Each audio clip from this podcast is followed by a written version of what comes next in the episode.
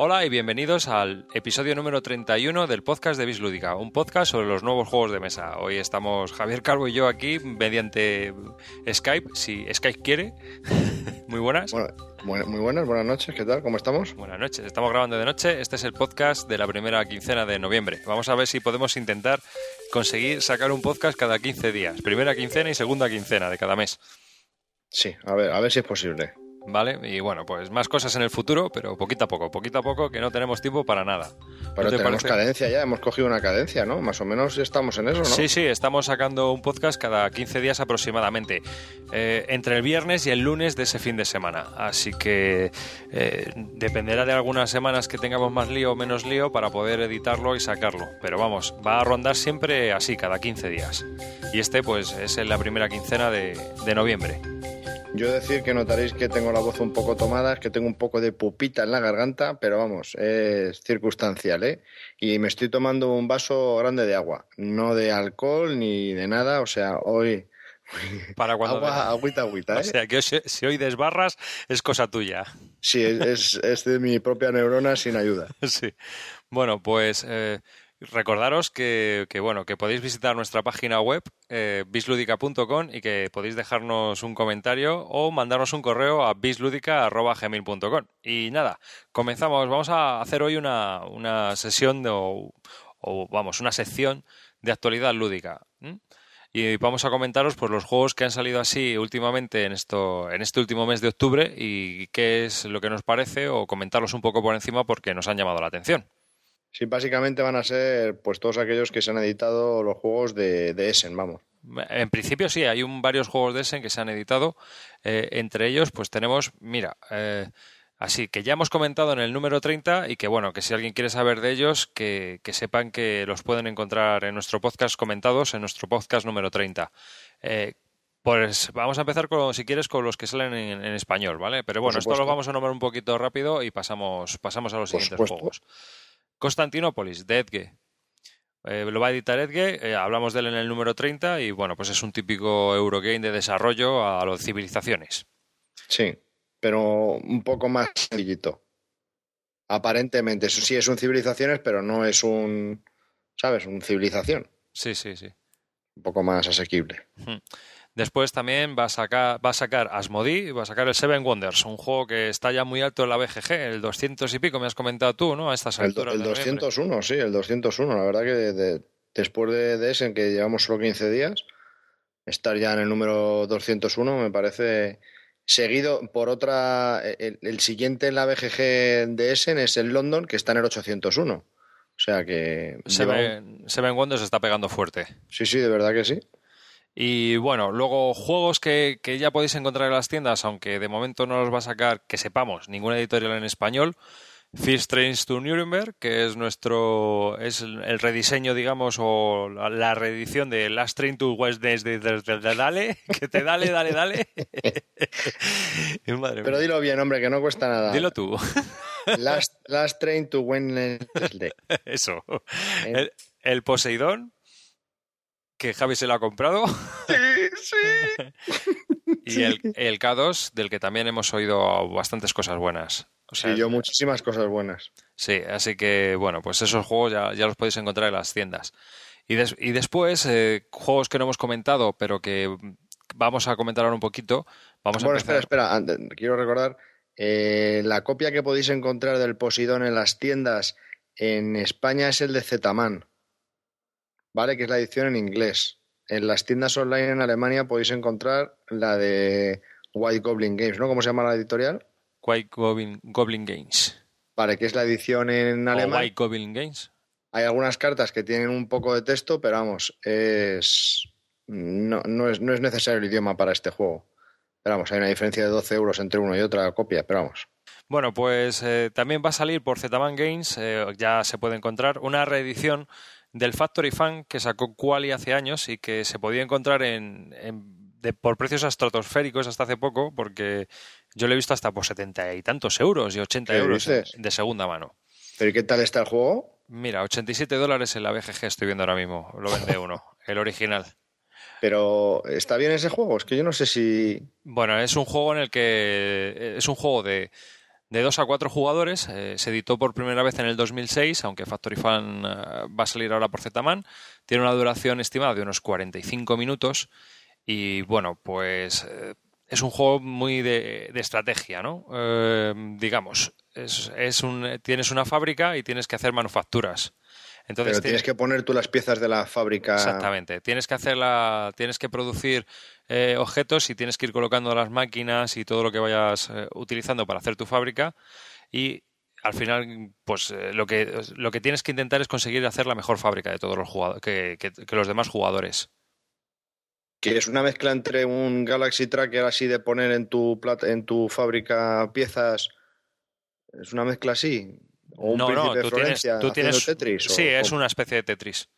Ah, ¿Vale? Vas, vas colocando tus, tus conectores con tus tuberías y tus historias, lo vas conectando todo y vas haciéndote una fábrica. ¿Pero tiene buenas impresiones este juego? Sí, sí, tiene muy buenas impresiones este juego. Ah, vale, vale. Este juego. ¿Tú, estás en ello? Sí, sí, este juego a mí me llama mucho la atención. Es así tipo puzzle. Eh, aunque a mí, yo normalmente los juegos de puzzle no es que suela ser. Para regalar, ¿no? Principalmente. Pero vamos, este juego tiene muy buena pinta. Ah, vale. Yo, bueno, si eso luego añado una cosita de, la BGG. Hay que decir que, bueno, que este juego para, está dirigido al, mercado familiar, ¿no? Y ¿Ah, sí? sí, y tiene como, pues en realidad son como mini puzzles para hacer funcionar eh, todas las maquinitas y obtener los beneficios y demás. Vale, y, me imagino que las diferentes piezas de la máquina serán de distintos tamaños y formas y colores y historias y todo lo tienes tú que ir conectando en tu tablero para que vaya saliendo todo para adelante. De eso va el juego. Vale, vale. Que son juegos que al final pues gustan bastante, ¿no te parece? Vale, sí, sí. Pero no, me imaginaba que fuese para que sea un juego familiar. Yo pensé que era un juego un poco friki de familias. No, no, no. Digo, y de, y de jugones, pero vamos. Pues eh, así es.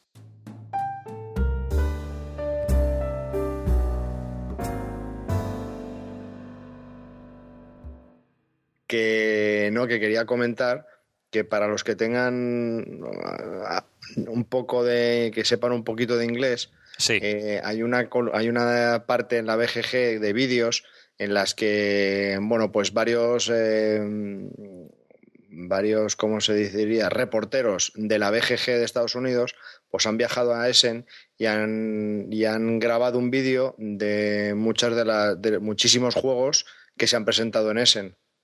Entonces puede ser del interés de alguno ver cómo son las dinámicas y cómo es el juego un poco explica, ¿no? No se juega una partida, pero sí te explican las reglas muy por encima y cómo va el juego. Los vídeos tienen una duración media de 10 minutos eh, hay algunos que no se les entiende ni papa, pues porque son holandeses que hablan en inglés y claro, y otros porque son muy americanos y tampoco se les entiende. Pero bueno, es una forma de ver cómo, cómo se desarrolla un poco la partida. Y a lo mejor eso a, algún, alguien le puede interesar, ¿no? Y que sepan que hay un montón de vídeos, los ha hecho Aldi, A-L-D-I-E, el, que ser el, el jefazo de la BGG. El jefazo de la BGG y están todos con ese nombre. O sea que si entráis a ese perfil o dentro de lo que es en la página principal por vídeos, veréis que todos los que sean de Aldi son reviews de. Son video reviews de los juegos eh, presentados en Essen y hay bastantes, ¿eh? hay bastantes. Pues vale. Buscaré el enlace y lo pondré también en la lista de temas. Sí, ah. creo que anda por ahí.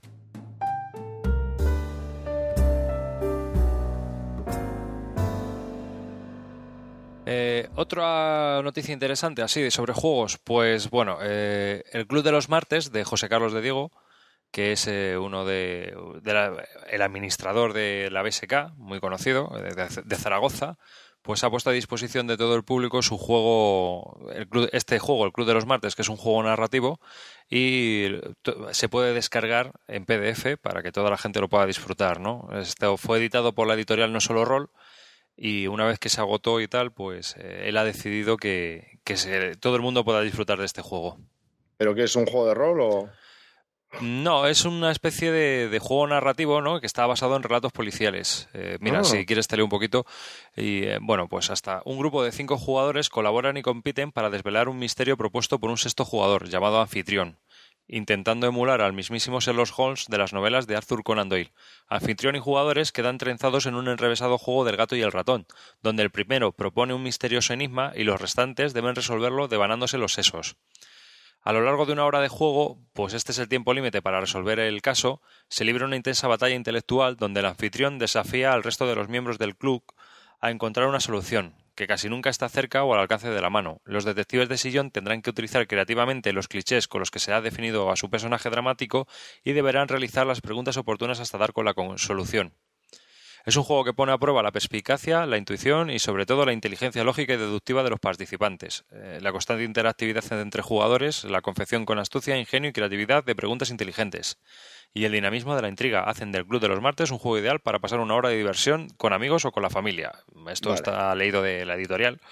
Muy bien. Para pues que la es gente... un juego que para mí no es, ya directamente. Sí, para ti no es. sí, sí, es que ha, ha dicho dos palabras que son claves. Hay que hacer preguntas inteligentes. Ya no va conmigo. Descartado. Qué penita das. Total, tío. Bueno, cada uno tiene sus limitaciones, tío. A ver si crees que mi única limitación es ser calvo. Bueno, bueno, bueno, pero bueno, yo qué sé, pues en cambio los, los juegos analíticos a lo Wallace se te da muy bien. Así que cada uno lo suyo. Se me da muy bien entenderlos. Tampoco gano, si yo no gano nada. Pero... En cambio a mí este rollo intuitivo pues sí que me gusta. Sí, pero... y, y no se me da mal. Pero no porque te hagas preguntas inteligentes. bueno, pues vamos a poner un enlace eh, a, la, a, a, la página web del Club de los Martes, que hay una página web de, que, que, está dentro de la BSK, eh, del foro, y que está, es, donde se encuentra todo, todos los artículos y demás que hay de este juego, y un enlace a donde te puedes descargar, que hay un, es una editorial nueva que se llama Con Barba o algo así. No he podido investigar mucho, así que tampoco, a lo mejor no estoy muy puesto en el tema y eh, en esa editorial pues se puede descargar uno gratuitamente el juego completo. Pero independientemente de que ese juego no sea para mí, me suena muy, me suena, o sea, me gustaría, me gustaría probarlo, me, me llama, me mola. Vale, guay. Puede ser divertido. Sí, sí, claro que sí. Pero otra cosa que me, mm, esto es como idea nueva, no sé, me parece una idea, está bien, pero nunca se habían sacado un juego así de deducción, no sé, es un típico juego, ¿no? Sí, hay juegos de deducción así parecidos y hay ah. bastantes cosas en este sentido. Eh, hay, un, hay un antiguo juego ameri americano sobre Sherlock Holmes también y tal, y es ah. algo, sí, es como una especie de aventura también donde los jugadores tienen que desvelar los casos. No, que es que me parece muy bien, pero que no sé, me parece que es un tema que, que me extrañaba que fuese el primero en hacer un juego así. Es que, bueno, yo hasta donde yo sé, este chico, José Carlos, es bastante aficionado a estos temas. Entonces. Eh, vale, vale. Cuando... Sí, supongo que serán los casos, variarán los casos. Él tendrá unos casos distintos a lo que puedan tener en otros sitios, pero vamos. Sí, sí, no, no, está bien. Vale, vale. El tío se lo ocurre. Mola, mola. ¿eh? Mola, mola. Más cositas. Camisado es un juego de, que va a publicar De Beer en español. Eh, lo publicó al principio Barley Games y luego en Alemania lo ha publicado Hats and Friends. Entonces ahora ha llegado a España de la mano de De Beer. Es un juego que se publicó originalmente en, en 2008 y es un juego de mecánica abstracta, ¿no? O sea, tenemos unas piezas y lo movemos para acá, para allá. Eh, realmente el juego es feo, es feo porque las piezas son feas, pero eh, todo el mundo habla bastante bien de él. Mm, yo le tengo, todavía no lo he probado, pero bueno. A mí me gusta, es un tablero como el de ajedrez, pero cada cuadrado es de un color distinto y las fichas son de varios, eh, cada una es de un color, pero hay un montón de colores. Sí, no pero sé, porque no, feo. Sé, no sé, a mí se me hace feo, quizá porque a lo mejor estoy muy acostumbrado a juegos abstractos así tan elegantes, tan elegantes como el de el, los de este holandés, ¿no? Los del proyecto GIF. Pero es que eso no es elegante, eso es monocolor, tío. Tiene el negro y el blanco, joder. A ver, es bonito, tío. Son muy bonitos esos juegos. Joder, macho. Sí, sí. O sea, ¿dónde va a parar? Pero bueno, que Amisado es un juego que, que en cuanto a movilidad recuerda mucho a los juegos del proyecto GIF, aunque este quizás se diferencie en que mmm, vas guardando tus fuerzas hasta el final, ¿no? Hasta que intentas ganar a lo bestia. Es eh, principalmente una de sus principales características. No es como en los juegos del Project GIF que, que todos los juegos se van como desarmando, ¿no? Poco a poco se va acercando el final y tú lo vas viendo. Aquí es un poco más. Eh, ahí vas jugando tácticas y demás y de Sí, repente. te, te vas la armando guerra para el ataque final. Exactamente, Vale. exactamente. Y este es camisado, así que bueno, pues también está en las tiendas. No lo has dicho, pero es para dos. Es para dos, efectivamente. Es un juego abstracto para dos. Ok. También ha salido ya, ha publicado, aunque lo comentamos, pero mm, me gustaría comentar un poquito más, porque lo estuvimos mirando y tal. Tricoda, de Morapief, en español. Pues chico, yo vi el vídeo review este de, de Essen y me quedé igual. Me parece que la idea está muy bien, pero llega a un determinado punto que, que me parece un, un fracaso total. ¿Por? A ver, me explico. Eh, tú tienes eh, tres números en un que tú no ves y todos ven. Y, por, y con ese mismo sentido, tú ves el- los otros tres números de todos los demás. Entonces se levanta una tarjeta y preguntan cuántos números son amarillos, por ejemplo. Entonces todos los que están viendo, menos tú, dicen el número.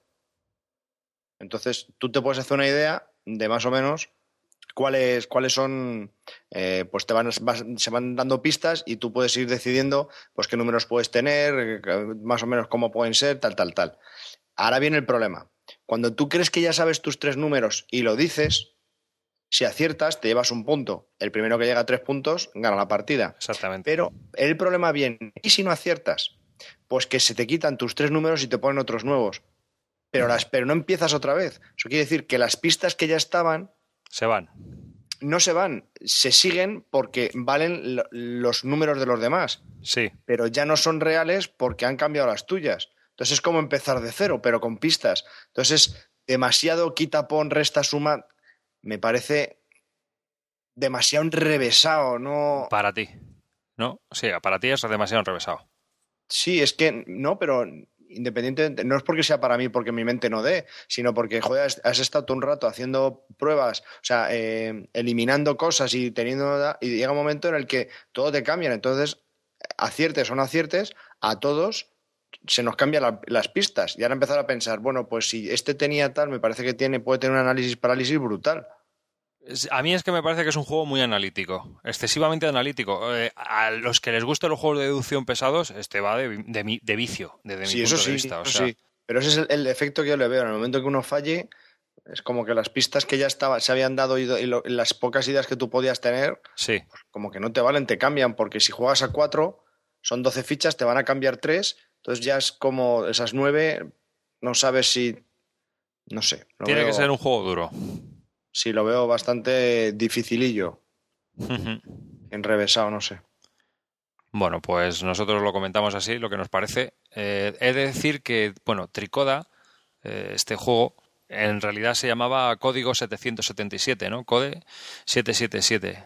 Es de Robert Abbott y Alex Randolph y, bueno, fue publicado por primera vez en 1985 y está dirigido a 2 a 5 jugadores. Así que si os gustan los juegos de deducción difíciles, duros, este es el vuestro.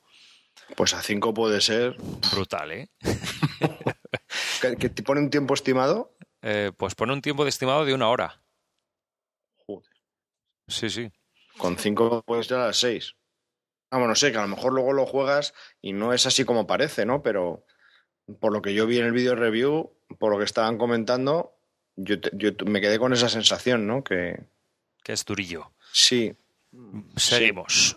venga. Blast Ship de Edge Entertainment. Lo comento porque nosotros lo hemos jugado. O sea, lo hemos tenido. Mm, Lo, lo tuviste tú, Javi.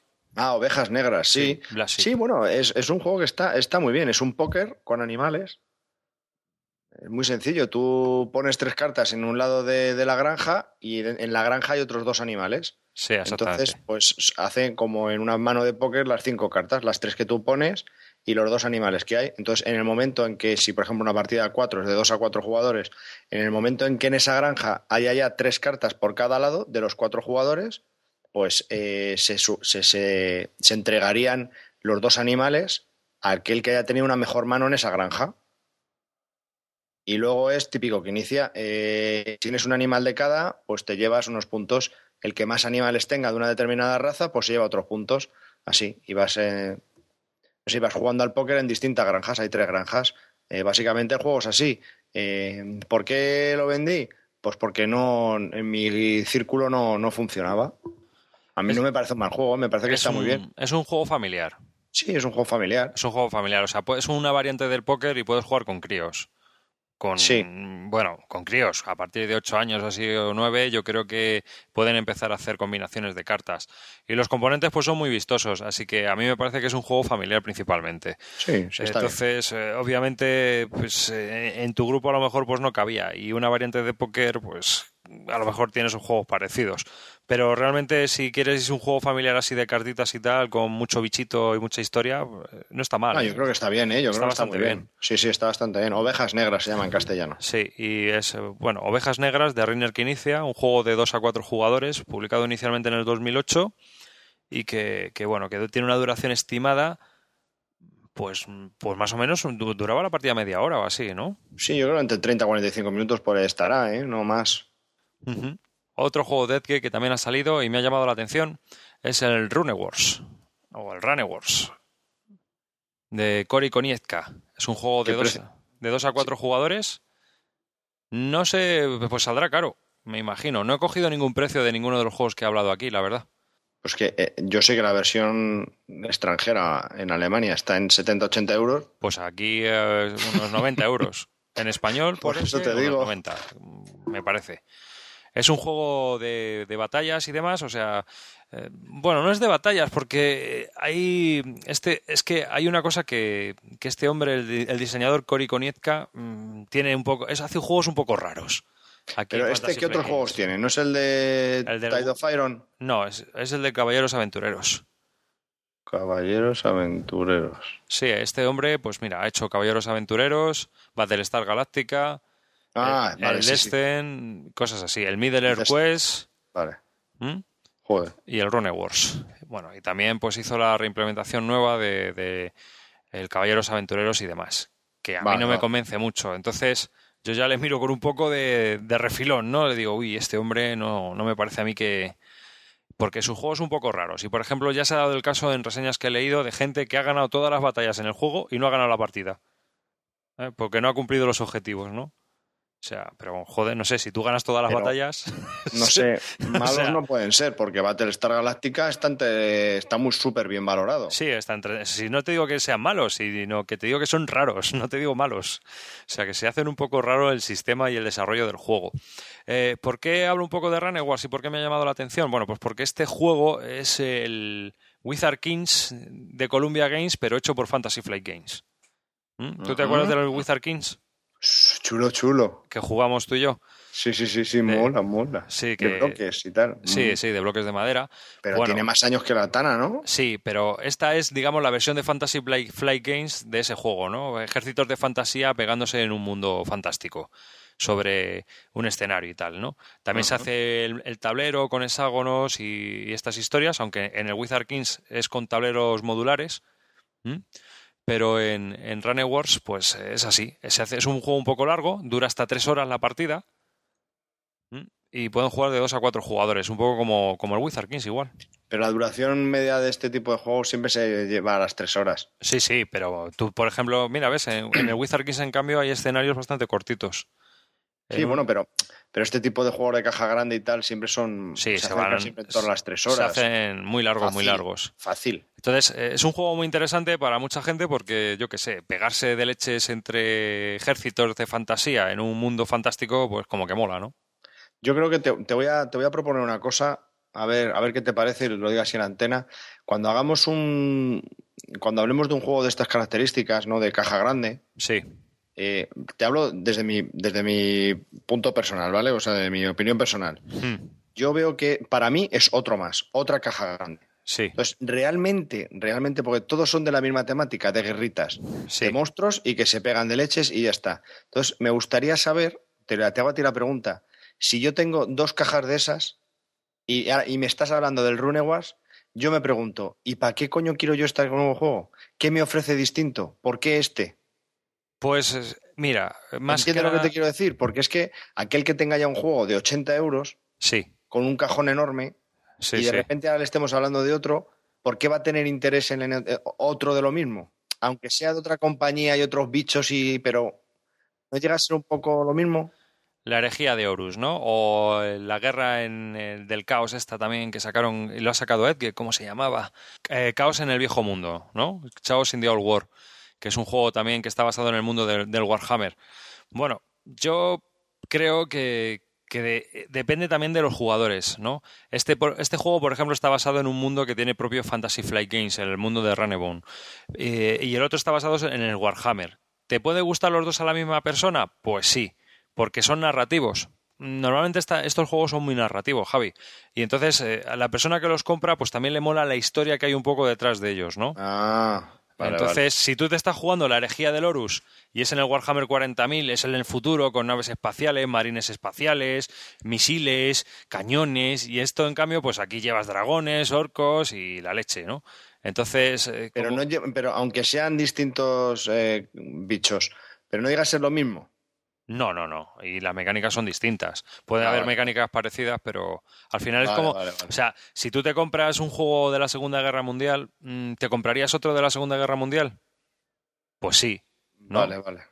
¿Por qué? Porque aunque sea de la Segunda Guerra Mundial, pues eh, las mecánicas, el desarrollo y la historia puede ser totalmente distinta. Y el juego, en sí puede ser totalmente distinto. Vale, o sea que ha sido una inquietud estúpida, ¿no? No, no, porque por ejemplo, eh, pero mira, eh, en cierta manera tienes razón. Mm, si nos volvemos a Columbia, ¿no? Columbia tiene un sistema con los bloques, sobre todo con los juegos sencillos. El Hammer of the Scott, el Crusader Res, el Richard III, etcétera, etcétera. Si tienes un par de juegos de esos, ¿necesitas más? Pues realmente, si te gusta el escenario histórico en el que está basado, sí. Pero, pero si quieres tener un par de juegos del sistema, con un par de juegos que tengas, ya lo tienes todo. es que eso es a lo que voy. Es que yo no paro de ver y, y, otro nuevo, y otro nuevo, y otro nuevo. Y es que es constante, es un chorreo constante. Y son cajas enormes de 80 euros mínimo que digo, joder, pero ¿y tanto mercado tiene esto de verdad que Hombre, yo creo que también va dirigido a segmentos distintos. El que se compra el Horus Heregi, eh, la herejía del Horus, pues a lo mejor no se compra este. Vale, vale, vale. Eh, es otro friki distinto, ¿no? Un friki de miniaturas y este a lo mejor es un friki de más de, juegos de fantasía, lo World of Warcraft. O sea, que al tener yo un descubrimiento en esto, pues no puedo entender que se puedan. Exactamente. Vale, vale, vale. Bueno, es un juego que viene con chorrocientos mil componentes, 200 miniaturas de plástico y 450.000 cartas. O sea, una barbaridad. Es una caja enorme y, bueno, pues está repletita de material. Así que ya sabéis, si queréis un juego de batallas gigantescas, pues este es uto. Eh, si quieres algo más serio, pues miraos el Wizard Kings, que la verdad es que merece la pena.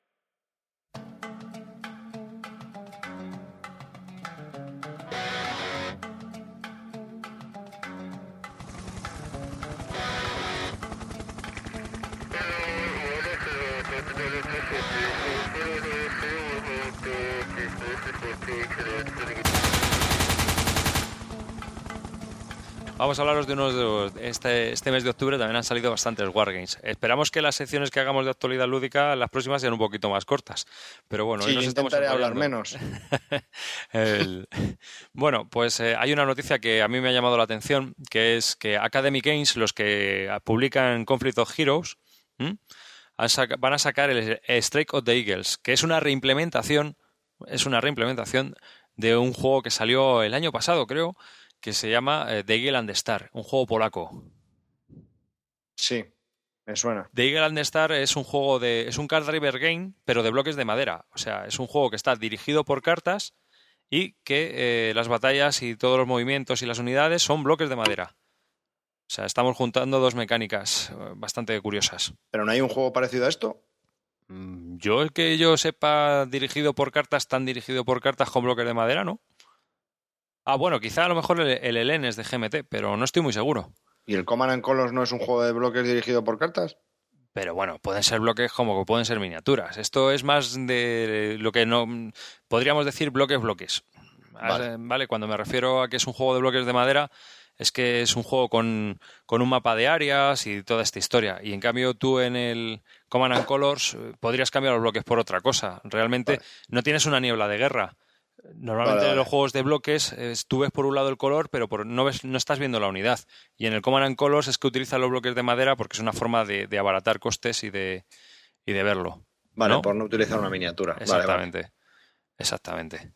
Vale. Mm. Bueno, pues Diggle and Star salió creo que en el 2009. Efectivamente, es un juego para 2 a 4 jugadores. Está diseñado por Robert Zack y fue publicado originalmente por Gray Leonardo. ¿Por qué lo comento? Pues porque se ha hablado en muchos foros de que el juego original tiene muchos fallos en, inglés. Es decir, es un juego que no está bien terminado y que tiene muchas, muchísimas erratas y que está dando muchos problemas.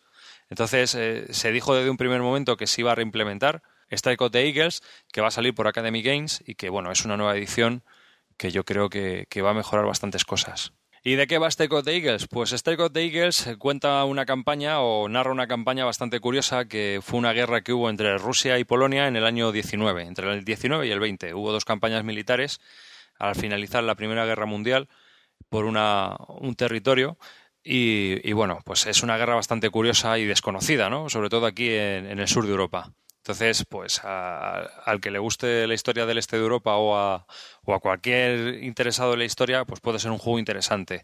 Pero bueno, vamos a esperar a ver la edición esta, a ver si repara todos los fallos y, y erratas que tenía la edición inglesa anterior. ¿Qué más va a salir este noviembre? Pues Javier, antes de empezar el podcast, me ha tenido media hora esperando por un problema de, tarjetas de crédito, ¿verdad, Javi? En el mentira, mentira. mentira, mentira. Bueno, pues el juego es Labyrinth. Cuéntanos. De GMT pues Games. Labyrinth es un juego, es el es una es un juego muy parecido en dinámicas al Twilight Struggle, por lo que comentan, ¿eh?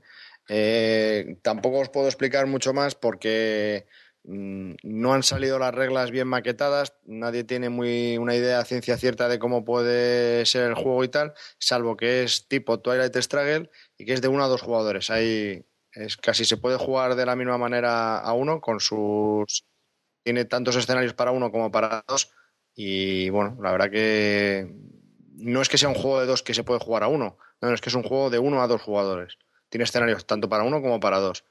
Y bueno, y, ahí es por lo que yo me lo he comprado, ¿no? Vamos, básicamente. Y nada, ya os podré contar un poco más cuando me llegue, que será dentro de dos meses, porque he hecho el pedido por barco. la, la, bueno, Labyrinth es un juego, es un card driver game. Esta es para uno o dos jugadores, se va a poder jugar en solitario, que por eso también Javi estaba interesado. El tiempo de duración estimado del juego van a ser 180 minutos, es decir, una tardecita. Está diseñado por Borko Runke, que es un diseñador que tiene pocos diseños. Tiene el correcto Wilderness War, de la Guerra de los Siete Años en la América del Norte, y también ha hecho un juego sobre la Guerra Civil eh, rusa, el Reds, de, también en GMT. Entonces, eh, este juego, pues eh, ya ha salido la portada en la que sale La Guerra del Terror 2001 y una interrogación, ¿no? Como que todavía no ha terminado. Y trata un poco eso, el laberinto que se ha convertido últimamente en la política internacional. Es a lo que Struggle, ¿no? Es un poco, me, imagino que se intentará ganar influencia en distintas áreas del mundo y que, bueno. Efectivamente, de eso va. Eh, los signos de interrogación son porque hay algunos escenarios que son más allá de la época actual. Hay alguno del 2030, es un un what if, ¿cómo sería? Un supuesto, ¿no? Sí, supuestos.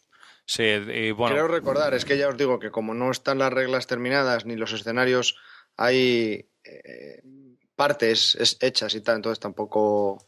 Bueno, Javi está contento porque además fue un, un juego que salió en preorden súper rápido, ¿no? Sí, ha salido bastante rápido. No es el que más récords ha batido, pero sí. Bueno, para el que no lo sepa, eh, normalmente GMT trabaja sobre preórdenes, es decir, tú te apuntas a un juego que todavía no ha salido, pero que te gustaría comprar, das tu tarjeta de crédito, es decir, lo compras realmente, virtualmente, todavía no pagas nada, pero tú lo compras. Y luego cuando llega un número establecido de compras o de reservas del juego, este juego se publica. Esto, es, esto se hace el, el conocido formato de P500, ¿no? Entonces, hasta que no se llegan a las 500 unidades, el juego en sí no se va a hacer. Pero, y no entra en producción hasta que se llegan a las 750. ¿Vale? O sea que digamos que tiene como dos cortes. El primero es a los 500 unidades, que es cuando se va a hacer, y una vez se llega a las 750 es cuando ya le ponen un slot que llaman, que es una fecha de, de, producción, digamos. Hmm. También he apuntado aquí que sale una nueva expansión del Combat Commander, ¿no? Sí, el Nueva Guinea. Es la cuarta expansión a, la serie del Combat Commander y es una expansión única para, para el Pacific. ¿Te quejas? Y creo, y creo recordar, creo recordar, que es lo que estaba intentando leer, no sé dónde lo he visto, en algún foro, que, que, este, que esta expansión, creo que ha sido esta, ¿eh? creo que ha sido esta, ha sido el que ha batido récords mm, de 500. Creo que ha conseguido las 500 copias en 20 horas. Joder. O algo así, ha sido monstruoso. Madre mía. Sí, sí, sí. Bueno, pues también sale este noviembre, eh, lo, han, lo, han, anunciado, eh, Steel Wolves, un juego en solitario de Compass Games diseñado por Stephen C. Jackson y Brian J. Miller, que principalmente también desarrollaron eh, los juegos de navales de Avalanche Press, ¿no? Antes de irse a Compass Game para hacer estos juegos en solitario.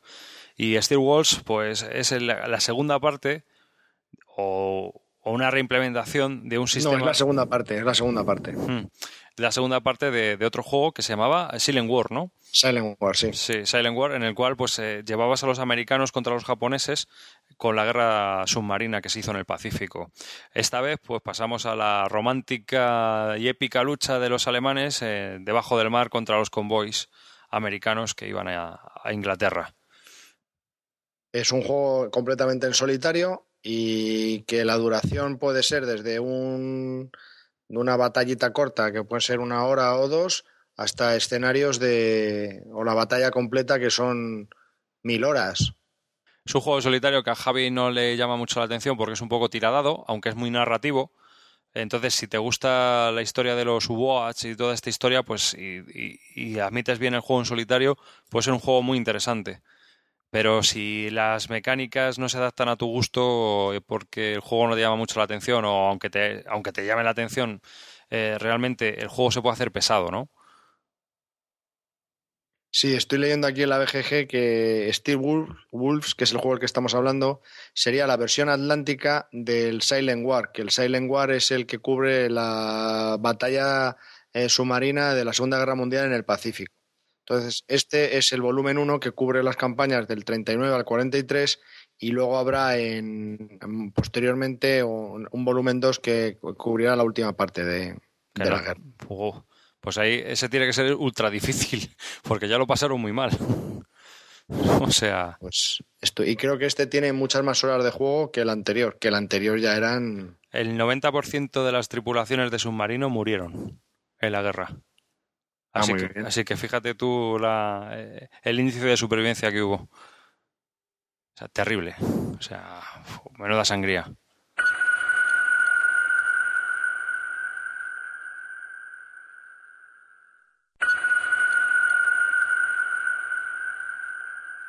Bueno, estaba indagando un poquito de, de este Steel Wolves, ¿vale?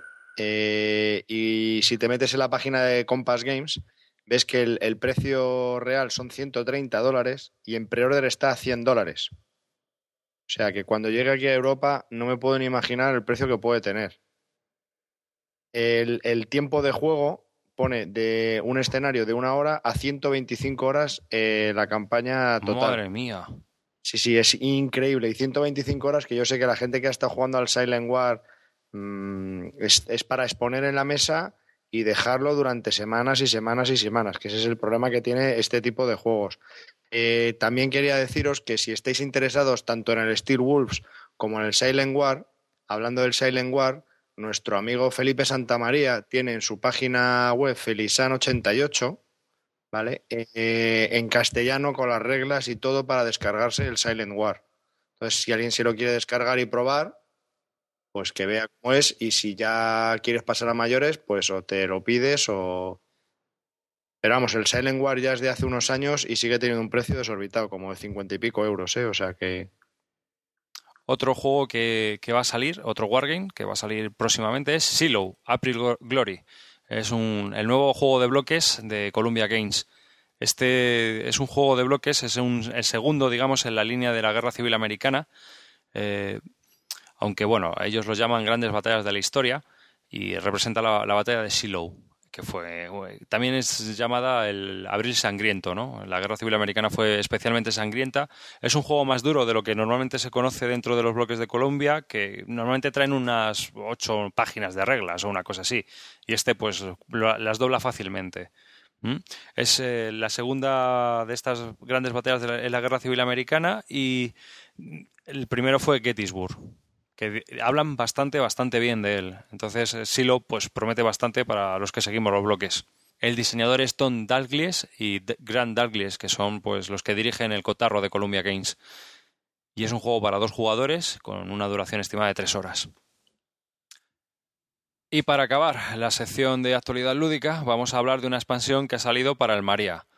Un juego de Richard Silvey, que está, es publicado por Game, que fue publicado este año. Es un juego para dos o tres jugadores y que tiene una duración estimada de 90 minutos. Entonces, es un. trata de. Está dirigido por cartas y no por cartas. Bueno, las batallas se, se deciden por cartas, en unas cartas de póker. Bastante curioso el sistema y aunque no gusta mucho a los wargames, algo a los wargameros, es una especie de híbrido entre gestión de recursos y, combates. El juego se juega en un mapa bastante chulo, los componentes son bastante chulos. Y bueno, esta expansión eh, es, un, representa un paso entre lo que es el juego básico y el juego avanzado. ¿no? El juego trata sobre la guerra de los siete años. Y bueno, me ha parecido curioso decirlo porque a mucha gente que tenga este juego que llama bastante la atención le puede interesar esta expansión. Y ya, pues nada, aquí termina nuestra actualidad lúdica.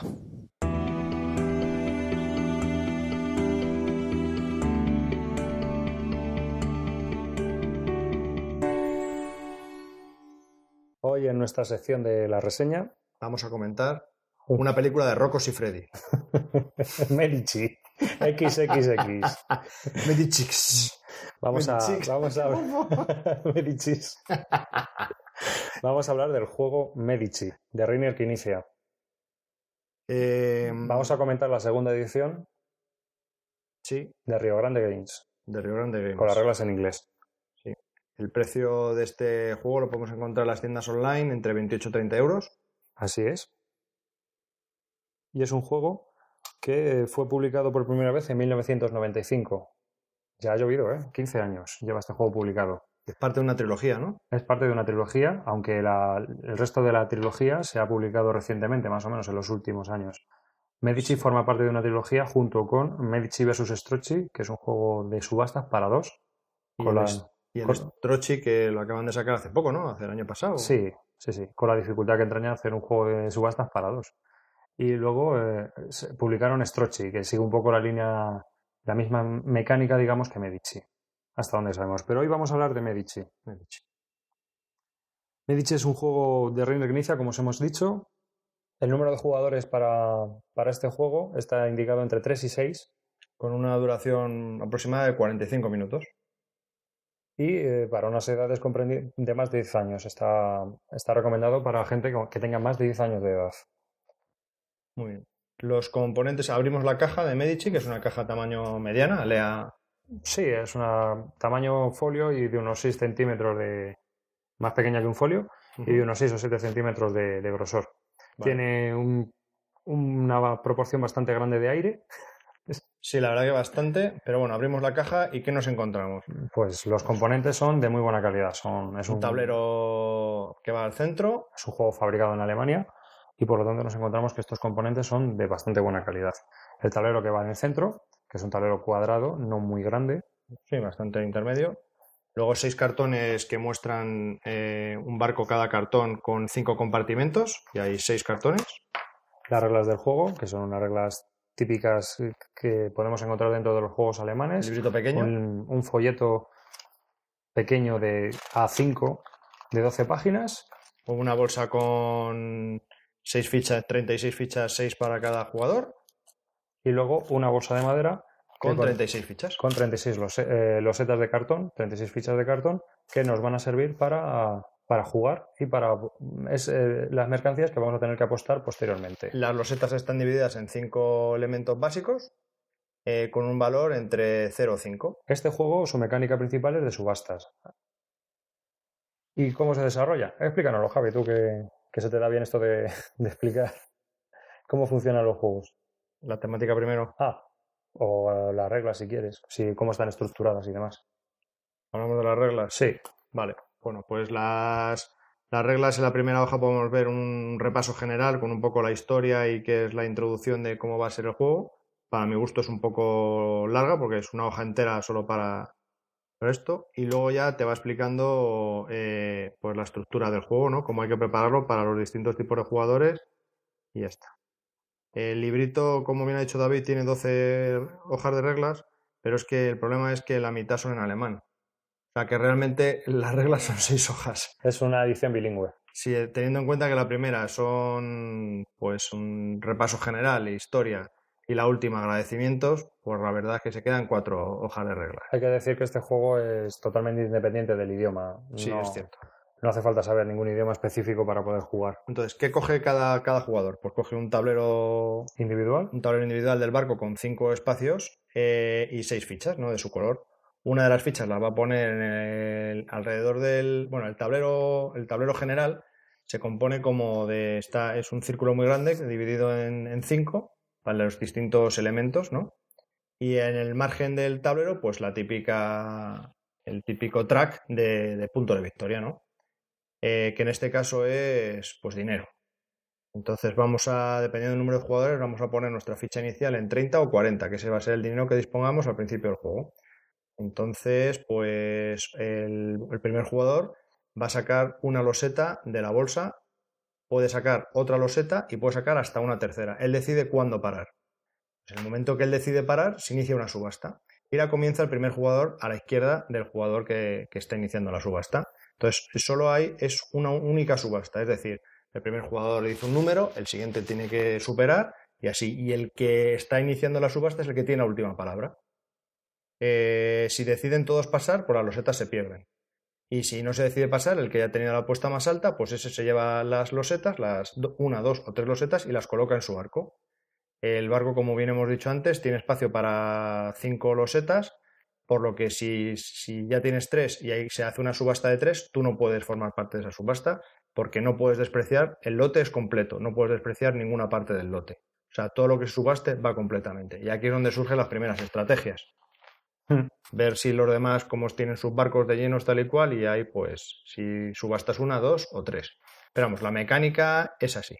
Y una vez se ha hecho la primera subasta, se pasa la bolsa al jugador a la izquierda y se inicia una nueva subasta.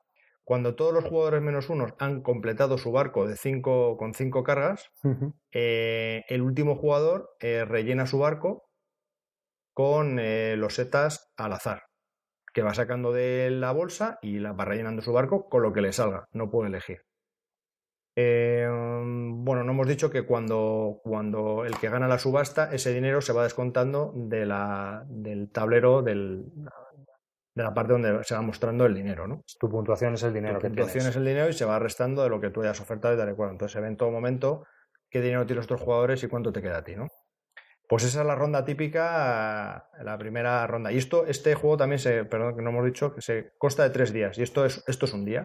Una vez se ha terminado el primer día, se inicia la puntuación. Entonces, como hemos dicho anteriormente, eh, las losetas de Medici son, son de cinco elementos y cada, y cada material tiene losetas de 0, de 1, de 2, de 3, de 4 y 2 de 5, de valor 5. Entonces, cuando se termina la subasta completa, se sumarían las losetas que tú tienes en tu barco. ¿Vale? El que más puntos obtiene, Obtiene 30 florines. obtiene 30 florines. Y de ahí para atrás, dependiendo del número de jugadores, pues se llevan eh, Más o más menos. o menos florines. Eh, una vez se hace esto, eh, volvemos al tablero general, que estaba dividido, que era circular y, te- y se venían los cinco, los cinco materiales. Entonces, eh, ya de, los, de las losetas que tú te has llevado, prescindes del valor de las losetas y ya te fijas solo en, en- en el material de la loseta. ¿no? Entonces, por ejemplo, si tienes eh, tres pieles, pues subes en, el, en, el- en la tabla de puntuación de las pieles, pues subes tres. Y así, pues en las cinco que tú tengas, ¿no? especias o lo que sea. Y entonces, en cada, por cada material, el primero se llevaría 10 florines adicionales y el segundo 5. Y básicamente es así, se ha terminado un día y se vuelve a hacer. Entonces eh, se vuelven a meter todas las losetas en la bolsa, Así hasta tres veces. se sacan las losetas dependiendo del número de jugadores que no van a formar parte de- del juego y así se hace hasta tres veces. Repetitivo no es. Repetitivo, sí. Bueno.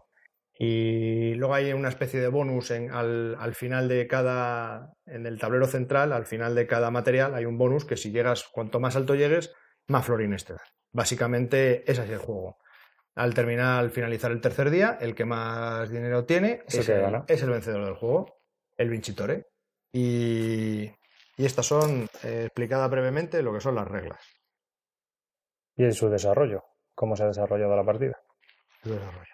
La temática de este juego, como habéis visto, pues es un juego de subastas. Es un juego de subastas de una época en la que Reiner inicia hizo otros dos juegos bastante importantes, como pueden ser eh, Moderar y Ra. Este juego creo que tiene bastantes similitudes con Moderar. Y realmente eh, yo soy de la opinión de que a lo mejor si tienes uno y te gusta mucho uno, no te hace falta el otro y viceversa. Si tienes Medici, no te hace falta tener Moderar. Creo que son juegos muy similares. Mm, quizás Moderar tenga cosas distintas a Medici y al revés. ¿no? Por ejemplo, en, en Moderar podemos tener hay variedad de subasta. Variedad, hay mucha más variedad. Hay subasta, es cierto que hay subasta, pero hay distintos tipos de subastas. Mientras que en Medici solo hay un tipo de subasta. Pero a la vez es más táctico porque al tener que subir unas fichas por un tablero para ver si puntuamos unos bonos, como son las, cinco categorías de, materiales que tenemos para, para poder cargar nuestros barcos, creo que también tiene un componente táctico que, por ejemplo, moderar no tiene. Sí, porque aquí puntúas la loseta por los puntos que tenga más por la variedad que tú tengas de, ese tipo de elementos. A ti en general, ¿qué, te parece el juego? Entonces, vamos a, si quieres, comentamos la, partida que hemos tenido. Podemos comentarla. Que hemos tenido que empezar dos veces porque los puntos no los habíamos, no, los habíamos tenido muy bien en cuenta. Pero bueno, ya si hablamos de lo que es la partida en sí, pues hemos jugado a tres. Yo creo que para tres no es, se puede jugar. Aunque dicen, para tres. mucha gente comenta que este juego es muy escalable yo creo que no, que para tres se puede jugar y puedes jugar bien, pero en este caso, otro juego de, esa trilogía de subastas como es Ra es mucho mejor para tres que Medici. Creo que estarás de acuerdo conmigo. Por supuesto, por supuesto. O sea, Ra, Ra es que brilla con tres, con cuatro y con cinco. Entonces, eh, el juego funciona bien con tres. Pero yo creo que con cuatro funcionaría igual. Nosotros... Yo creo que cuando, nosotros, cuando el juego yo creo que mejora es con cinco o seis. Yo lo he probado a cinco y va muy bien. Hmm. Muy bien. Yo creo que es un juego que puede escalar muy bien, pero es lo que, lo que te comento es que si quieres un juego de subastas para tres, creo que hay juegos mejores. Sí, por supuesto. Y si tienes un grupo grande, este juego es muy bueno de subastas. Sí, es muy bueno. Quizá mucho mejor que Ra, que a 5 puede ser peor. Entonces, ¿qué impresión el desarrollo? La verdad que la partida se ha, desarrollado siempre en el mismo en el mismo grupo de puntos, o sea, es decir, no ha habido ningún líder que se haya escapado ni ninguno que se haya quedado atrás, hemos ido todos más o menos a la vez todos hemos cometido errores, todos hemos eh, realizado jugadas buenas, apuestas buenas y subastas buenas, y bueno, hemos estado todos más o menos ahí, salvo al final que te disparas un poco con los bonos por material, pero vamos, hemos estado todos ahí, ha sido bastante competitiva y, ha estado bien. Lo que sí pensamos es que nos ha faltado un poco más de chicha con más gente. Sí. Por eso decimos que con tres quizás se nos quede un poco sí, sí, por lo que hemos... ¿A mí me gusta? Sí, a mí me gusta. No tengo muchos juegos de subastas y me parece que es un juego bastante, bastante aceptable. A mí me gusta, pues también me gusta. Pero mm, comparándolo con Moderar, tiene cosas que me gustan más y cosas que me gustan menos. Como te he comentado, creo que, esa, esa, historia táctica ¿no? que tiene Medici, que, es el juego que hemos jugado esta tarde, es mucho eh, más, es bastante mejor que la de moderar. Pero en cambio moderar quizás sea más psicológico a la hora de jugar. Tienes que tener en cuenta muchas variables. El dinero está oculto, eh, y puedes echarte faroles, los distintos tipos de subastas que hay. Es decir, es un juego más de póker. yo, no, lo compararía con Modern Yo sé, no sé. Es que pero, no me gusta. Pero, claro, bueno, pero a mí me recuerda mucho su desarrollo a y por eso, por eso lo, comparo, ¿no? En, mi opinión personal. Y luego este me parece más matemático. Entonces, eh, para gente que, le guste más algo más, mucho más matemático, donde, donde eh, puedes optimizar mucho más pensando un poco qué es lo que tienes que apostar para obtener el máximo rendimiento, este juego es bastante bueno. No es tan un poco al azar, porque por ejemplo en Moderar no ves lo que tienen los demás no sabes cómo están, a no ser que lleves las cuentas perfectamente en tu cabeza. Sí, aquí en, todo momento, eso no lo hemos dicho, en todo momento tú sabes el dinero que tiene cada persona y qué es lo que ha, lo que ha cargado en sus barcos. Y eso te puede ayudar a la hora de decidir cuánto tienes que apostar, porque también recordemos que solo tienes una oportunidad y, ya no tienes más. Es decir, tú vas a decir un número cuando te toque. Por el lote que se está Por el lote que se está subastando. y si te superan, te has quedado sin el lote. Ya no puedes volver a pujar. Aquí no hay más oportunidades. Entonces, eh, mm, ¿cómo, ¿cómo, vemos esto para, para, el mundo? O sea, Medici, para el mundo, ¿cómo es? Para mí es mucho mejor juego que, por ejemplo, Medici vs. Strozzi, que es para dos, que a mucha gente le gusta, que es otro de, de la trilogía florentina esta. Pero Medici versus Strocci también peca mucho de, eh, de mucho cálculo, ¿no? Que por eso nos deshacimos nosotros de él, porque había que hacer demasiadas sumas, demasiadas restas. Era un juego de optimización brutal. Y este es un poco más libre. ¿A quién va dirigido? Yo creo que puede jugar todo el mundo. Eh, realmente. Del, del, otro de la trilogía, que es Strocci, no hablamos. Porque, porque, no lo hemos probado. Porque no lo hemos probado, no lo tenemos ni nada, entonces no podemos hablar de él. Pero de Medici, bueno. Eh, ¿Para quién es este juego? Pues yo creo que vale para todos los grupos. Sí, sí, O sea, es, un para- juego... es un juego que las reglas se explican, eh, bueno, como os las he explicado yo, tardas dos minutos en explicarlas. Si no las tiene, explicas bien. No tiene ninguna. Sí, bueno, a la tercera va la vencida, la explicas la tercera bien, pero yo, vamos. yo es que estaba diciendo, aquí hay algo que no me cuadra, aquí hay algo que no me cuadra, aquí hay algo que bueno, no me cuadra. cuando el que lo explica es hábil y listo, no como yo, pues, pues es fácil de entender. Yo creo que para una persona que no ha jugado ningún tipo de estos, creo que se puede enfrentar a este juego sin ninguna dificultad. Eh, y para jugadores expertos, pues no es tan tonto el juego como parece. No lo es. Porque pese a que tiene unas reglas muy fáciles y jugar es muy fácil, jugar bien no es tan fácil. Tienes que optimizar, tienes que ver dónde estás tú, dónde están los demás, si te interesa el lote. Y por eso para un jugador ocasional o para un jugador experto, esta mecánica le puede atraer a cualquiera. ¿Te puedo hacer una pregunta? ¿Tú crees que puede tener análisis parálisis este juego? Yo creo que sí. Eh, cuando estamos subastando un lote, eh, cuando tú ves las, las, las fichas que se van a subastar, tú tienes que, te- tú, o yo por lo menos, estaba viendo eh, esas fichas en relación a, a las fichas que yo tenía en el tablero central, cómo estaban, para ver si podía subir más y que me diese puntos, y en relación a los barcos de los demás, eh, si me iba a llegar a dar los, florin, los, los bonos de los florines al final de cada ronda o no. Entonces, pues sí puede ser que tengas un análisis, un poco de análisis parálisis. El juego está muy bien desarrollado. ¿eh? Yo- Porque, porque, claro, a más jugadores, más barcos tienes donde mirar y más posiciones tienes en el tablero central para ver dónde estás tú colocado. Entonces, sí puede pegar un poco análisis parálisis. Yo no lo había probado hasta hoy, que hemos jugado tres partidas.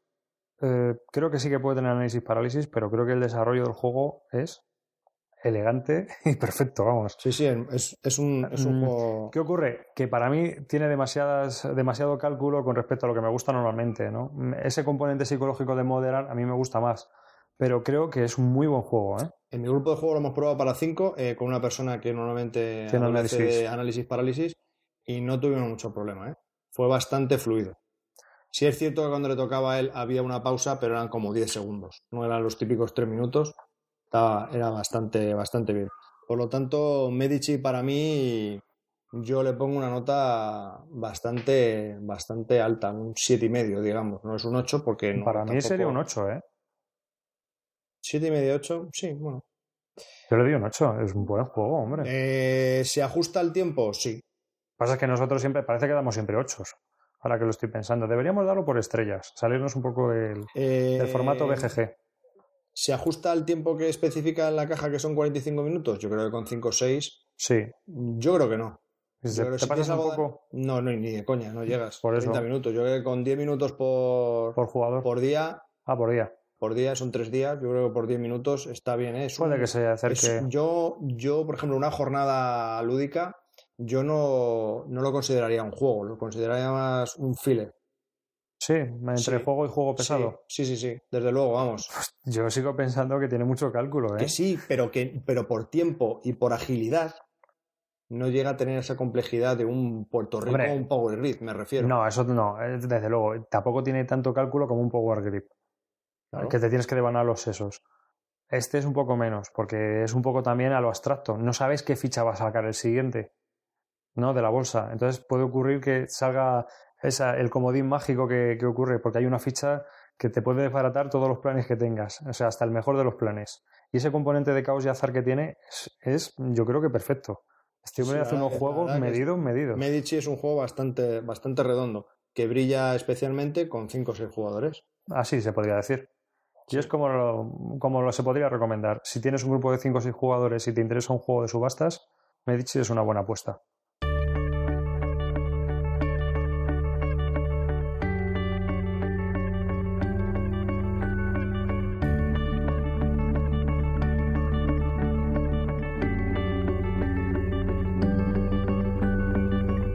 Antes de comenzar con la sección de comentarios y correos de los oyentes, mm, hemos de decir que, bueno, eh, Hasbro, que a veces nos sponsoriza, nos envía material mm, para probar y comentarlo aquí en el podcast o en la página web o en nuestro cuaderno de notas, eh, nos mandó. Esto es un off topic total, porque no tiene nada que ver con los juegos de mesa, ¿vale? Pero es que está. A mí me gustó mucho, yo me lo pasé muy bien. Nos mandó un lanzador Nerf. ¿Y qué es eso? Pues eso es un pistolón, eh, o sea, quitándonos ya lo políticamente correcto, es, un, es una pistola que lanza unas balas de goma espuma, que son bastante divertidas, ¿eh? O sea, no, no lo hemos pasado con ellas, tío. Hemos estado recogiendo bolas de goma espuma tres días seguidos. ¿Pero hace daño? Que va, tío, si son de goma espuma, esto no hace daño. Tengo aquí tres que encontré el otro día en el salón, debajo del sofá, ¿sabes? Y, andaban por ahí tiradas. Entonces nos envió un lanzador impresionante, un pepino que te cagas, y mi sobrino resulta que tiene un par de pistolas. Mm. Y nos lo pasamos teta, vamos. O sea, guau, qué risa, macho. Y nada. Te, te, te, ponías delante del espejo y parecías el Schwarzenegger, ¿a que sí? Total, o Aliens. Ibas aquí, chan, chan, chan, chan. Sí, tú eres más del palo de Aliens. Pero resulta, resulta que la página web, ellos tienen una página web que se llama territorionerf.es pues resulta que, bueno, aparte que están haciendo un concurso y todo esto, pero, pero si ves la página web, tío, pues es un montón de adolescentes. A mí me dio una envidia sana de joder, si hubiera sido yo más jovencito con 12 años y hubiera tenido esto, digo, madre mía, cómo me lo habría pasado. Y, es muy divertido, ¿no? Es un paso para ir al softball y al paintball y todo esto. A lo de las pistolas de pintura. Pero tira con fuerza la bala. O sea, la bala va fuerte. Pues es un pistolón grande, la bala va. Eh, pues hay armas que llegan hasta 11 metros llegan a 11 metros. No hacen daño, porque eso, ya te digo, son de goma espuma toda entera. Es una especie de bala de goma espuma. Tienen velocidad, pero no tienen fuerza, digamos. Sí, sí, no tienen nada de fuerza. Y la, punta es de goma. O sea, que si te da, como te dé, a no ser que te dé en un ojo abierto, pues no te va a hacer nada. O sea, pero nada, nada pero te ríes. Además, te puedes montar juegos a lo, a lo Dune o todo esto, ¿no? En plan... Me, imagino la, la, escena. Te, ponte a 10 metros y abre mucho los ojos a ver si te doy. Y coges y le das, vaya que sea la hostia. Bueno, pues el caso es que es muy divertido. O sea, es un juguete bastante entretenido, políticamente incorrecto donde los haya, porque es de pegarse tiros. y, y, te puedes montar varias peliculillas. Si tienes un jardín o un patio o una casa grande con dos plantas o algo así, pues es muy divertido. O sea, Pero esto no es para niños. Es para adolescentes, o sea, es, para. digo, es que la pistola, por lo menos la caja, es enorme, que es, más grande que mis niños. El pepino es impresionante. o sea, Yo digo que para niños nuevos no creo que puedan con el cacharro. Nos mandaron un repetidor que viene con un cargador de tambor de 35 balas de goma espuma. si me ves a mí como un desesperado pegando tiros por ahí.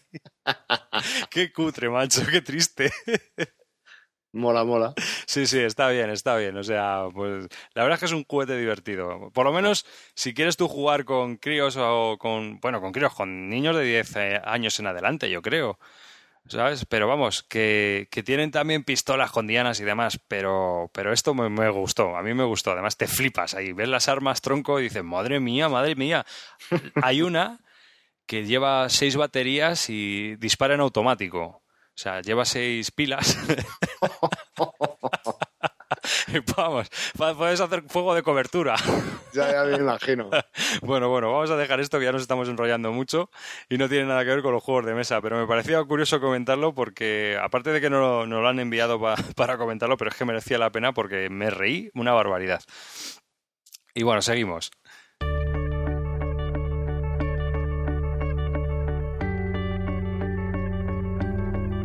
Pues empezamos nuestra sección de correos y comentarios de los oyentes y un poco noticias del mundo lúdico. Empezamos, pues te comento, ¿vale? Eh, primero dos revistas. La revista Troll, que también ha salido. Mm, la revista Troll es una revista que antiguamente era de juegos de rol y ahora se está volviendo a empezar a publicar y también mete en juegos de, mesa. ¿Mm? Sí, es una revista, está hecha en PDF, te la puedes descargar también y bueno, pues por ejemplo en la número 2 salen hablan de, del talismán, del tricoda también y de, algunos juegos más, del Dominion, por ejemplo. Así que nada, recomiendo que os la bajéis y os la leéis porque es otra opinión más que, uno puede leer de, sobre juegos de mesa y de rol y de, todo el mundo lúdico que nos rodea. Así que que nada, mejor. Y bueno, pues mm, otra noticia relacionada, pondremos un enlace, claro, a la lista de temas.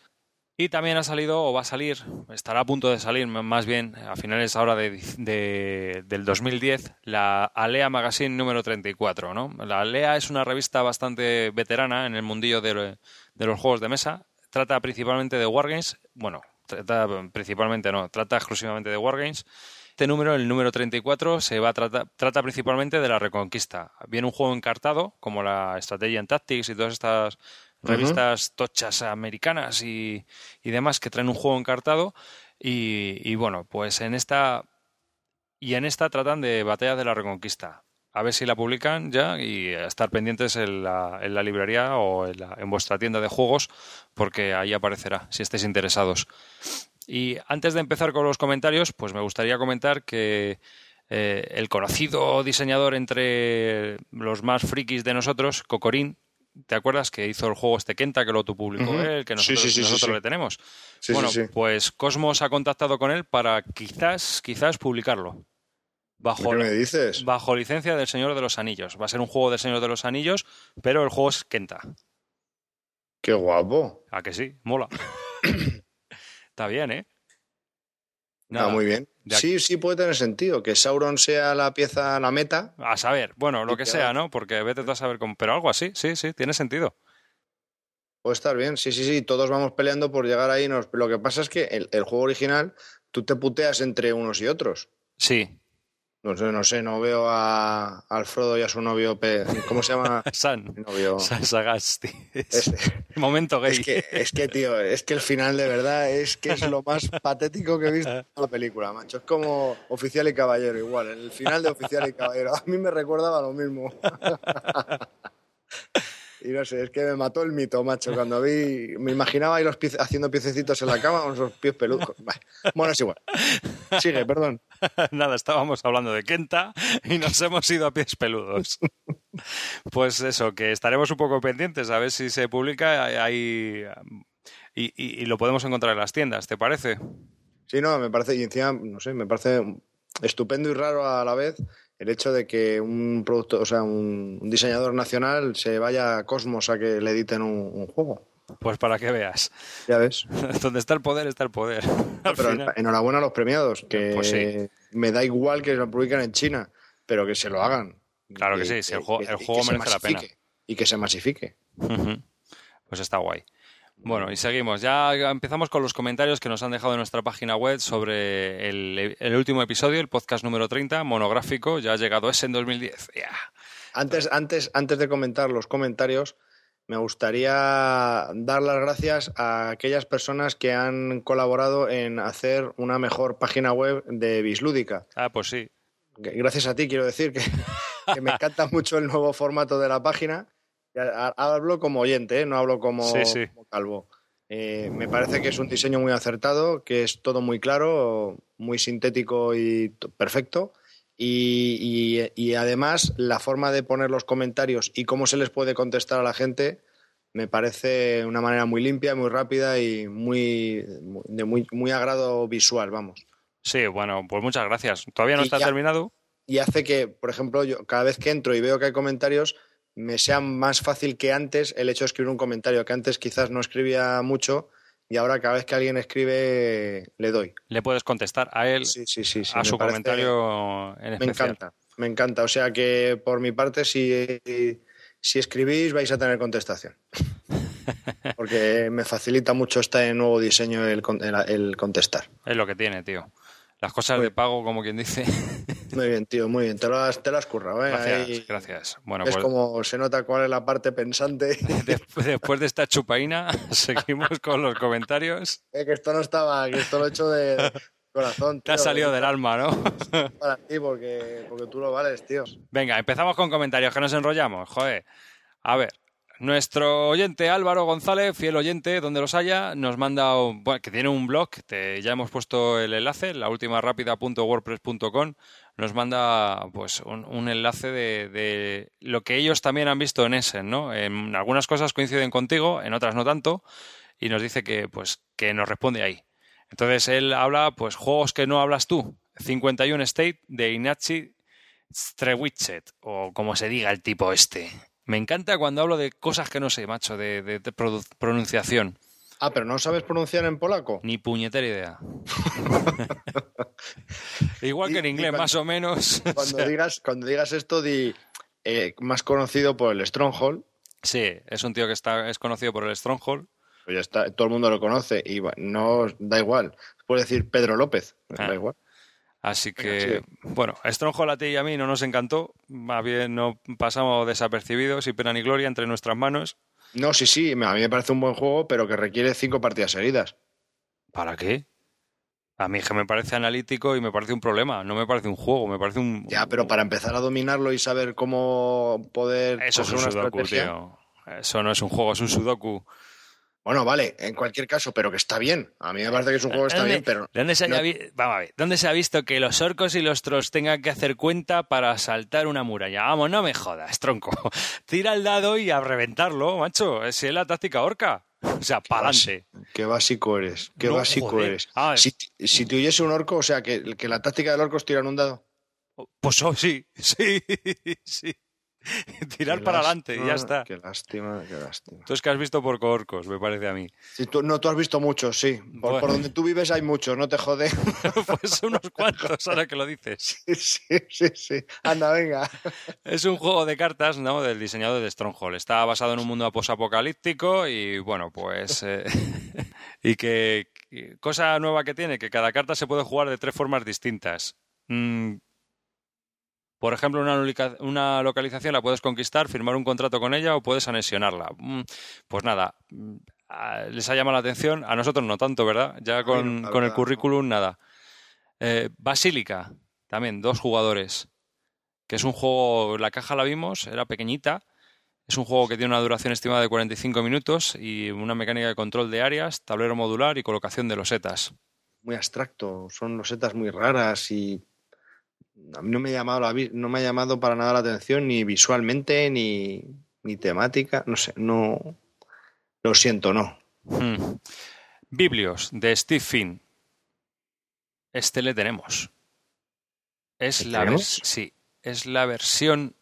Un momento, que te lo digo. El Script and Scribes. ¿Ah, ese es el Biblios? Sí, este es el Biblios. Es el Script and Scribes en la versión francesa que lo ha publicado una versión, un, un editor francés. Pues es un juegazo. A nosotros no lo parece. Es peculiar, es curioso. Sí, sí. Está bastante curioso. Dominion, prosperidad. Creo que, al igual que Alquimia, no me gustó nada la idea, el concepto. Hmm. Este, este sí. Ah, sí. Sí, este sí. Porque ahora las cartas, los puntos de victoria ahora van hasta 10, me parece que eran. Las monedas también se van a. Hay platino que también valen un porrón. Entonces, hay otros nuevos conceptos y tal que puede estar bastante entretenido. Y luego, pues la reimplementación de el juego de Catán de cartas, que se llama Los Príncipes de Catán o El Príncipe de Catán o algo así. Es que tampoco he leído mucho porque como no sé qué cosas distintas tiene con el original. Yo todavía no, no lo he mirado, igual, porque hasta que no salga en inglés no pienso, incluso a lo mejor sale en español, quién sabe. eh, posiblemente. La historia está en que a ver cómo sale la versión inglesa y cómo sale la versión española. Porque si lo saca de Vir, pues las expansiones a lo mejor quedan un poco apartadas de lado. Y en cambio, si sale la versión inglesa y salen expansiones y tal, pues a lo mejor en un futuro eh, Mayfair saca las expansiones. Problema, que normalmente Mayfair reimplementa, o sea, el diseño de los juegos, el grafismo lo, lo cambia al inglés. Entonces a lo mejor pues no quedaría luego nada bien unas expansiones con el juego básico y demás. Eh, también nos habla de Mr. Ja Pocket, un juego de Bruno Catala que ha salido en cajita pequeña, muy pequeña, para dos jugadores, un filler de 15 minutos de duración con, y que trata de deducción. No, por mi parte, si no he seguido nunca esta serie, pues otra cosa nueva de la serie, pues tampoco la sigo por eso mismo. Que a lo mejor está bien, pero A mí este me parece demasiado ligero y demasiado escaso quizás, no sé, no, no me llena nada, pero bueno, tampoco es que sea un gran seguidor de Bruno Catala, entonces... Y bueno, de lo que no hablaste tú, mm, pues ya nos queda Dakota. He visto el video review en la BGG de, de Dakota y pues es interesante. Me gustaría ver un poquito más y me, me falta ponerme las reglas. Me parece, me llama la atención, pero no sé qué progresión puede tener este juego. Y encima con un precio de más de 40, que son 43 euros. Sale caro. Me, me para bastante más. Es de Tenki Games, una compañía italiana. Es un juego de control de recursos en el salvaje oeste, con jugadores tanto nativos como colonos. Los recursos puntúan de forma distinta para cada uno de ellos. Promueve la colaboración entre jugadores de los distintos bandos. Así que, bueno, opino un poco como tú, ¿no? Que leerá más de él. También habla del 20, del siglo XX, de Vladimir Suki, el checo. A mí también me llama mucho. Me queda por ver el video review, la BGG, para ver un poco cómo va y leerme las reglas. Pero vamos, sí, le tengo bastante. De hecho, tengo tres clasificaciones de Essen: los de que me quiero comprar casi sí o sí, o que estoy muy interesado los que están en segundo puesto que estoy muy interesado y luego pues todos los que vi en un primer momento que me llamaron la atención. Y el 20, el siglo XX está en el segundo escalafón, ¿no? Que tengo que ver un poco más para ver si sube. Por precio creo que es muy interesante, creo que está por debajo de los 30 euros. Está muy interesante la versión, la de CBG, la de Checkboard Games. Y como creo que es dependiente del idioma, pues tampoco creo que tenga mucho problema. está por 27 euros más o menos. Hmm. Después también comenta que ha visto High Frontier, que le ha interesado, que es un sistema, un juego de colonización, extracción de minerales en el sistema solar, y está diseñado por Phil Kuhn, que es ingeniero de cohetes. El diseño le ha durado cerca de 30 años. Claramente no es un juego familiar para todo el mundo, bastante denso, pero muy detallado y realista. Eh, la verdad es que se ha tirado un montón para poder diseñar este juego. Ha reimplementado cosas de otros juegos suyos en este. Eh, y si lees un poco las notas de diseño, que yo las estuve leyendo, es bastante interesante. Pero como todos los juegos de este hombre, sabes tú que el desarrollo del juego en sí es muy interesante. Sí, sí, sí, sí, a mí eh, Aunque este hombre me llama, pero hay luego... veces que las mecánicas y demás, mm, em, como juego en sí, Luego a lo mejor no es el, eh, no está no está elegantemente solucionadas las, las cosas, el final es un poco abrupto, gana quien menos te lo esperas, aunque haya sido bien tú, resulta que tú a lo mejor has sido el mejor de la partida, pero luego no ganas tú. O sea, gana otro, tiene cosas curiosas, o sea, o, no están bien terminadas. Lo que más me gusta de este de este juego es que a diferencia de los otros que tiene de Sierra Madre, eh, es que este ya desde el inicio se vende en Europa Estoy viendo que en, Cosin, en una tienda online en Alemania lo tienen por 35 euros, que tampoco es caro. Porque normalmente cuando los pedías allí a Sierra, vamos, te costaban un pastón. Yo tengo el Origins y el American Megafauna y salieron por un pastón. Sí, de este hombre tenemos juegos que nos gustan, pero también porque son muy narrativos. Entonces, algún día haremos, jugaremos y haremos alguna reseña de alguno de sus juegos en profundidad y contaremos los pros y los contras de, los juegos de este hombre. El, High Frontier no me. Entre el tema que me parece súper friki, la gente que lo ha jugado, que dice que es. que, es que es muy realista en el sentido de que se habla mucho del tema que. Pues mira. No sé, no, para mí no es un. No lo tengo ni en mi lista de Essen, vamos. Lo, lo quité porque no. A mí sí me llama la atención. Y encima hay un review, un video review en la BGG de este hombre en Essen que lo hace, que lo hace él, por cierto, y es como si todos los vídeos son 10 minutos, este son como 45 minutos. Es más pesado, es más lento hablando, o sea, es como si estuviese fumado y, no sé, y, se, y cuenta su vida y... Es muy pesado este hombre. ¿eh? Entonces, el juego es que se me ha atragantado. se te ha atragantado ya hasta el diseñador. Yo, vi como 12 minutos de vídeo y todavía no había empezado a mover la navecita por el tablero. Sí, además también tiene juegos en solitario, ¿verdad? Tú tienes un, par de ellos. El, el Luftshift, el de los globos aerostáticos en la Primera Guerra Mundial, es una maravilla. Las reglas son un poco enrevesadas, pero es una maravilla de juego, me encanta. Cuando hagamos un especial de solitarios, lo cuentas. Sí. También ya, y para finalizar, los juegos que comenta Álvaro y su grupo que le han llamado la atención para DS en 2010 es Funsterfeld, de Freeman Fries. Y a mí. Pero tú me contaste algo de que tenía un problema este juego, ¿no? Sí, vamos a ver. Eh, a ver, espera, cuidado, cuento. Es un juego de, cartas, ¿no? De dos a cinco jugadores, eh, te tienes que construir tu mazo y es de índole económica, ¿no? O sea, la mecánica es económica. Sí, tiene como un tablero central que se supone que es el mercado donde puedes vender y comprar bienes no me he leído las reglas, ¿eh? porque todavía no han salido, pero por lo que he visto en el video review va más o menos así. Lo que pasa es que no sé cómo se vende y se compra en el mercado, pero bueno, esa parte me pareció bien. El problema es tu tablero individual, ¿no? En tu tablero individual tiene lugar para seis espacios y tú cuentas de inicio con un mazo individual, cada uno tiene su mazo. Entonces tú vas teniendo cartas y las vas bajando. Las cartas que vas bajando te van otorgando unos beneficios y unas posibles acciones que puedes realizar. Entonces, ¿cómo se termina el juego? El juego se termina cuando en esos seis espacios los has cubierto con seis monumentos que están en tu mazo. Entonces, ahora viene el problema. En el momento en que tú pones un monumento, eh, eliminas un espacio para seguir bajando cartas y hacer combos. Entonces, ¿en qué momento bajas el monumento o terminas todo? Es un poquito, es la gestión del mazo. Entonces, he, oído un review, he leído un review más bien, en el que decía que había una persona que ya tenía todo el dinero para poder construir todos los monumentos y, abastecerse sin tener que poner cartas de acción. Sí. Pero como las acababa de dejar en el mazo, hasta que le entraron, mm, duró todo el mazo de dar la vuelta, todo el mazo otra vez y perdió por eso. puede ser que si todos los monumentos los tienes juntos, pues eso te puede suponer un problema a la hora de si ya tienes todos los recursos necesarios para poder abastecerte tú solo y no tener que contar con ninguna otra carta, pues que te, te cueste. A lo mejor, bueno, te puede pasar en una de cada seis o siete partidas, o diez, no sé, no sabría decirte, pero me pareció un poco extraño, ¿no? O sea, el concepto me parece bien. Es como es como el London de Martin Wallace, es como el pequeño tributo que yo creo que ha hecho también a, Dominion este hombre, ¿no? Es un poco así de, de carta, bajas, subes, bajas. Me parece que puede estar muy bien. Eh, yo lo he visto en las tiendas online por 27 euros. Sí. de precio creo que está muy bien y yo también le tengo, le, tengo bastante en el punto de mira, la verdad me, llama mucho la atención y... Pero no sé, creo que eso es un problema menor, que se puede, puede pasar en alguna partida, no, sé, me parece un poco raro, pero, pero bueno, entonces es, ese, ese momento en el que tú ya tienes lo suficiente como para poder empezar a bajar monumentos o en qué momento decides tú cuando ya, no sé, me, me, gusta ese, ese tipo de, de intriga, me, me gusta. Pues nada, seguiremos el juego, a ver qué tal. Pues seguimos con los comentarios, ¿te parece? Sí, sí, sí, sí. Bueno, Pedro te, pone a parir porque te equivocas en zoología. Bueno, no te pone a parir, te dice que a ver si te ponen las pilas con la zoología. Tú, Lemmings, castores, ¿de qué vas? y se parte.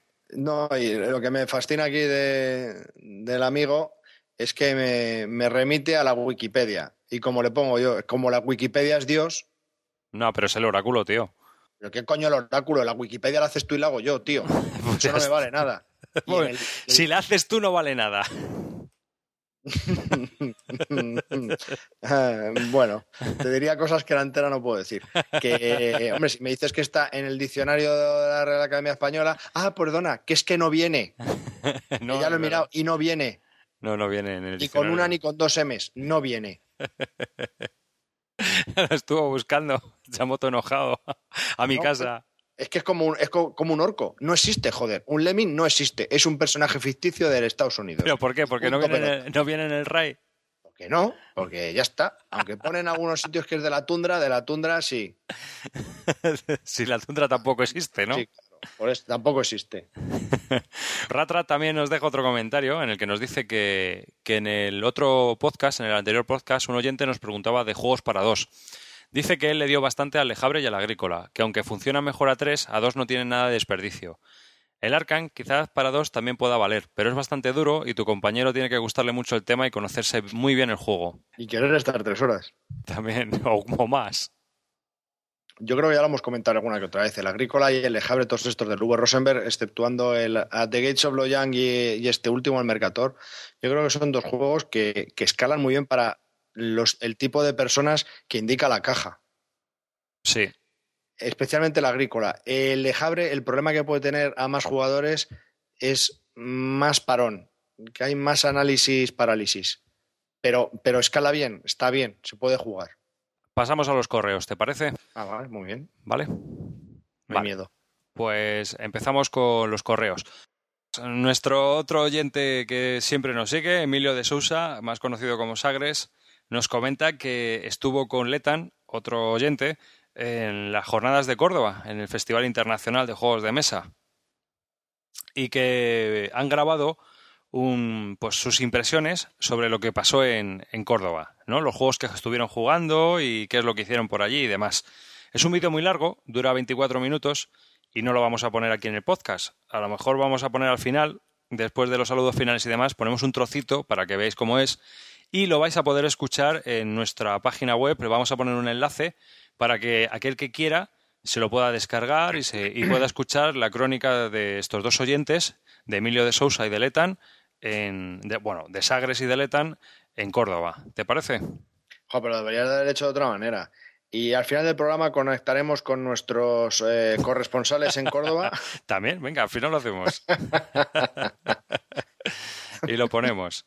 ¿De acuerdo? Joder, Hablan de bastantes juegos que estuvieron probando y demás, y bueno, pues lo comentan y es algunas cosas. Es un vídeo muy, es un audio muy largo. Qué gente, macho, más maravillosa que, que nos ayuda, que nos pone ojos y orejas donde a nosotros no nos llegan. Nuestro corresponsal, tío, nuestro corresponsal en, la zona sur tiene. de Andalucía. Ser un World Wide Web de eso. Ya, qué buen eslogan. Ponnos ojos y orejas donde nosotros no llegamos. Guapo, ¿eh? Nuestro siguiente correo nos lo envía Negro Oscuro, que es como se hace llamar así el ABSK. Es un, es un oyente nuestro que, que es bastante activo en la ABSK. Y bueno, eh, es en un anterior mail ya nos, nos dio bastantes críticas, ¿te acuerdas? Sí, Nos- sí. Nos puso, nos puso bien, nos puso ahí contra la pared, ahí diciendo cosas que hacíamos mal y demás, y que muchas de ellas pues llevaba razón. Y aquí pues nos felicita lo primero porque parece que mejoramos bastante en los últimos podcasts y que hablamos más profundamente de las mecánicas y las opiniones que nos merecen. Claro, chato, donde a otros les cuesta tres programas, a nosotros nos cuesta 30, pero ya lo vamos consiguiendo. Dice, salvando el Trivial Pursuit, válgame Dios. Sí. El Trivial Pursuit nos lo enviaron. Eh, fue un regalo, o sea, un obsequio por una sponsorización y, Y fue un juego que no- descubrimiento. Tampoco sí, sí, y, otra cosa. y juego que nos envían, juego que reseñamos, así de claro. Efectivamente, así de claro. Así, así somos. O sea, si nos envían el parchís, reseñaremos el parchís, macho. Esto es así. O sea, qué mínimo, ¿no? ¿No te Total. parece? Encima de que la gente se gasta mandarnos, vamos, desde luego, y lo probamos con todo el amor del mundo. Por supuesto que sí, además sí. ¿eh? Y, y- y gratamente nos sorprendió para lo que es el Trivial Pursuit. Por eso nunca hay que descartar nada, no siendo que. Vale, efectivamente. Bueno, también dice que se descojona contigo. Pero vamos, que él va con su lista de Essen. ¿Mm? Lo que ya se ha comprado. Labyrinth, War on Terror. Este ya hemos hablado antes. De London, que lo hemos comentado. La expansión del Ratus, mm, el juego Ratus que va de la peste negra y demás, que a mí no me llama mucho la atención, pero bueno. Y que se quiere comprar. Liberté, de Martin Wallace, que lo denomina imprescindible por Dios. El Vinos, que ya lo hemos comentado también, y el London 1666 de Greg Fire of London, que también lo habíamos comentado. Estamos de acuerdo en casi todo. Sí, también nos habla de República de Roma, que lo reeditan y creo que es lo mejor que, que ha catado. Pues, por cierto, quiero, quiero hacer un, un paréntesis. Ha dicho que ya tiene en London que lo tendrá en pre-order. claro, Ah, Claro, me porque imagino. igual que Álvaro. Está el tema con lo del London, porque o fuiste a Essen y te pusiste y le cogiste de una pierna al Wallace, o me parece que no hay juegos, porque llevó como 100 que se agotaron en 30 minutos. Pues si fuiste el rápido de Torrelodones, bueno, el rápido de Essen, pues te llevarías uno de los 100 juegos, si no, Luego mm, también nos habla de Moonspacer, la expansión del Spielstadt de Stefan Fell, que es un juego así que a mí me recuerda al, al Puerto Rico, que me recuerda al San Petersburgo. Un poco así en las mecánicas y demás, aunque es con subastas. También nos habla del Orat el Labora, que yo no lo sabía, de V. Rosenberg, que cree que está casi a la altura del Lejabre. pero poco se sabe de este juego, vamos. Yo oí de este juego hace unos meses, pero vamos, que lo tenía en pañales, pañales. Lo que pasa es que el concepto mola, pero vamos, que queda todavía tiempo. También habla de 1989, Dawn of War, otro de GMT, eh, estilo Twilight Struggle, como el Labyrinth, War of the Terror, o sea, de War of Terror. ¿Mm? Que dice que le gusta bastante. Mm, Yo de este sé poco, la verdad es que no le sigo mucho. No es un tema que me interese mucho. No sé si. Supongo que porque lo viví de pleno, en la caída del muro y todo esto. Y luego, pues el Command and Colors Napoleonic más expansión, que le gusta mucho el Command and Colors y que este puede dar más juego al ser de la época napoleónica. La expansión es el ejército español, que debe ser el ejército más triste de toda la guerra napoleónica, con esos caballos con cascabeles y demás. Dios mío, qué penita. Y luego... es que es verdad. Es que dábamos lástima, macho, en esa, en esa guerra, te lo juro. No vamos a entrar a. si no si por los guerrilleros... Así Venga, sigue porque si empezamos a hacer comentarios de esto, bueno, es que a mí con lo de caballos con cascabeles, yo que estoy pez en historia, se me ocurren 80 preguntas que hacer. Venga, sigue y pasemos página rápido porque, madre mía. Curiosos que tiene que investigar mm, Merchants and Marauders, que a ti te flipa, y el siglo XX, que tú también lo estás siguiendo.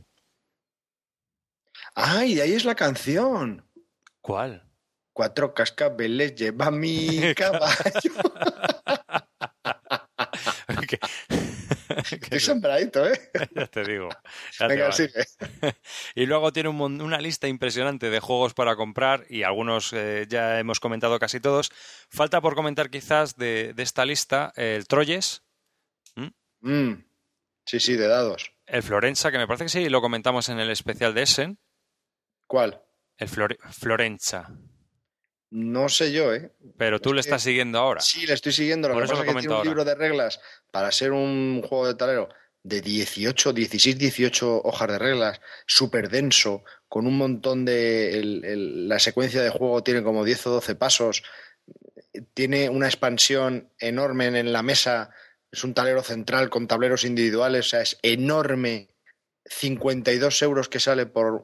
es el primer juego de una compañía eh, independiente muy extraña, no sé, me llama mucho la atención, pero también me da un poco de miedo. El que lo haya probado, que, nos diga, porque... Y bueno, comenta más juegos que ya también hemos hablado, pero como no dice simplemente los lista, pues tampoco, tampoco los voy a leer, porque sería repetir más de lo mismo. Está, pues... Un mail muy currado, con muchas opiniones y muchos juegos, como me gusta a mí. Perfecto. Sí, sí. Y bueno, el siguiente mail es de Raúl Bernardo, Ruloma que conocido en la BSK como Ruloma. Dice que nos felicita por el gran acierto en el cambio de página y todo aquello que supone. Mm, se ha entretenido bastante con el podcast y que nos dice... Bueno, este mail mola, lo voy a leer porque es que está muy chulo. ¿Te parece?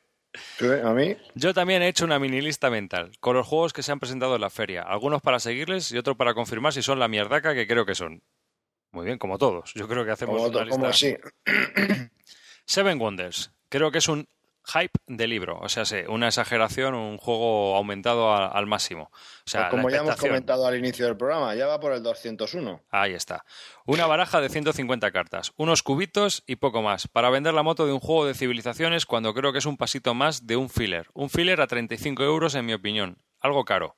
Pero eso es algo subjetivo. Mi opinión es probar antes de comprar. Una caja grande, mucho aire, posibles futuras expansiones.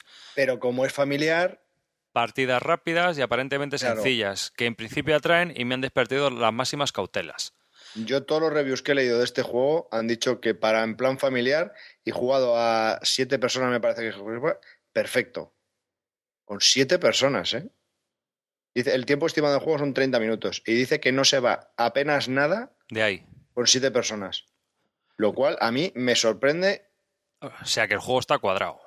Por eso te digo que puede ser mucho hype, pero. Que está bien hecho. Sí, puede, puede ser que esté bien, ¿eh? Los editores saben perfectamente ya de qué pie cojeamos los frikis de los juegos de mesa. Todos esperamos con pen en mano las promesas de un juego de cartas, portátil, sencillo, pero profundo que tenga vasijas romanas en los iconos y que huela a batallas épicas, como un resorte de la imaginación, que por supuesto la tiene que poner el jugador a un módico precio. Ya me la metieron doblada con Roma, con Glory to Run e Innovation, donde ya directamente se pasaron de rosca, no me fío un pelo. Pues hombre, no sé, es que depende de lo que esperes de cada juego. A mí Glory to Run me parece un juegazo. Y Roma me parece un juego correcto, está entretenido, pero... A mí Roma no me gusta, pero Glory to me parece un juego muy, distinto, entretenido. Glory to Run no es un juego de civilizaciones, es un juego, pues tienes que gestionar el mazo. Entiendo Ruloma, entiendo lo que quiere decir con, con juego de civilizaciones. Ah, que te venden la moto como juego de civilización. O eso, o eso, o que empiezas con poco y vas creciendo y te vas haciendo como tu, tu chiringo. No sé, tu expansión, tu propia expansión. Igual que el Innovation, que va a ser, que si es un juego de civilizaciones, ese Sí, quizás el Glory to Rome es el que menos se asemeja, debe de ser en eso que tú comentas. Claro. Después nos habla del Key Market. Dice que lo confiesa. Adoro los juegos de la serie Key. Keycidral es uno de mis grandes favoritos y por ello le tengo un gran cariño. Key Harvest es cierto que está un pasito por detrás, pero porque las reglas lo enrevesan todo un poco y pierde algo de elegancia. El Kidun o Aladdin's Dragons, que es como se, se reimplementó, fue su segundo nombre. También me gusta mucho y solo me falta Keytone para probar. Key Market creo que es el juego con el que el autor se ha hecho la paja definitiva. Las reglas parecen sencillas, pero creo que el juego es un batido de revuelto de todos los anteriores. Si algo me atrae mucho de estos juegos es la buena interacción entre los jugadores. Veremos cómo evoluciona. El autor amenaza con que solo hay mil copias y que solo se venden por email. Tengo en reserva el 615 sin solicitarlo, unos 55 euros. Lo siento, colega, me caes muy bien, pero esa forma de vender no vale conmigo, no estoy tan enfermo, jaja. Pues bueno, eh, nosotros lo hemos estado siguiendo y, tú me habías comentado que te parecía bastante lioso. Sí, es que como todos, las reglas de este son bastante, bastante raras. Estoy totalmente de acuerdo con Ruloma en el que este nuevo juego yo creo que es, ha metido todos los juegos en la coctelera y ha sacado mecánicas de, de todos ellos y las ha metido en este juego. Yo creo que es un juego que puede estar bien, que puede estar bien, pero mm, mi opinión primera es esperar. Sí, a ver qué tal evoluciona un poco la reseñas. Tenía mucho más ímpetu al principio, pero a medida que ha ido pasando la, la convención y han pasado los días, me estoy frenando un poco más, y de lo cual me alegro porque tampoco estoy oyendo nada. Ya, pero bueno, no sé, tampoco del que hiciera lo oímos nada y luego, mira, es un juego bastante chulo. Sí, sí, y a la Dis Dragons a mí me encanta. Mm. En, cambio, el otro, en cambio, el Key Harvest eh, sí que me gusta menos. Está bien. Está bien. Está bien, pero no es, eh, no llega a la altura de los otros. Mm. A mí lo que me ha parecido, a mí lo que me ha parecido este el, nuevo el Key Market es que es bastante simplón. Cuando yo pensé que lo he visto bastante simplón.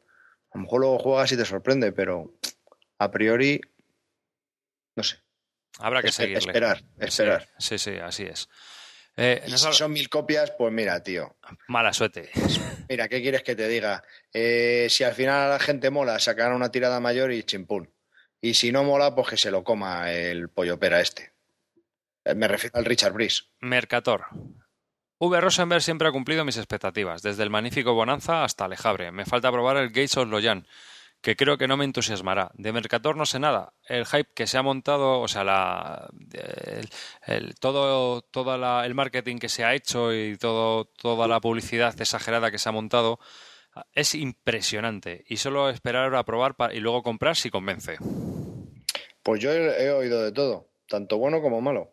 Uy, pues esto es raro, ¿no? Porque la otra vez siempre se ha oído cosas buenas, más que malas. Pues yo he oído de todo. Bueno, Habrá que seguirlo. es otro juego que me emocioné mucho al principio, me leí las reglas, he visto de qué va y. no sé, me esperaré. Como era The Gates of Loyang, me esperaré. ¿Se te ha pasado el flux? Sí. No sé, no le tengo. Va a salir a buen precio, va a salir a 35 euros por Lookout. Pero me esperaré, no, no me corre mucha prisa. El siguiente juego del que nos habla es London, de Martin Wallace, que comentamos también en el especial de Essen. No es un fan brutal, pero me gustan mucho sus juegos. Steam, Brass y Tiny Stress son juegos de su top 10. Por lo que, salvo gran cagada, supongo que cumplirá las expectativas. Joder, pues para no gustarle y en el top 10 tiene 3. pues sí. Joder. O, peras o, churras o, o, Ya es un 30% de los juegos, ¿eh? Y eso que no es fan.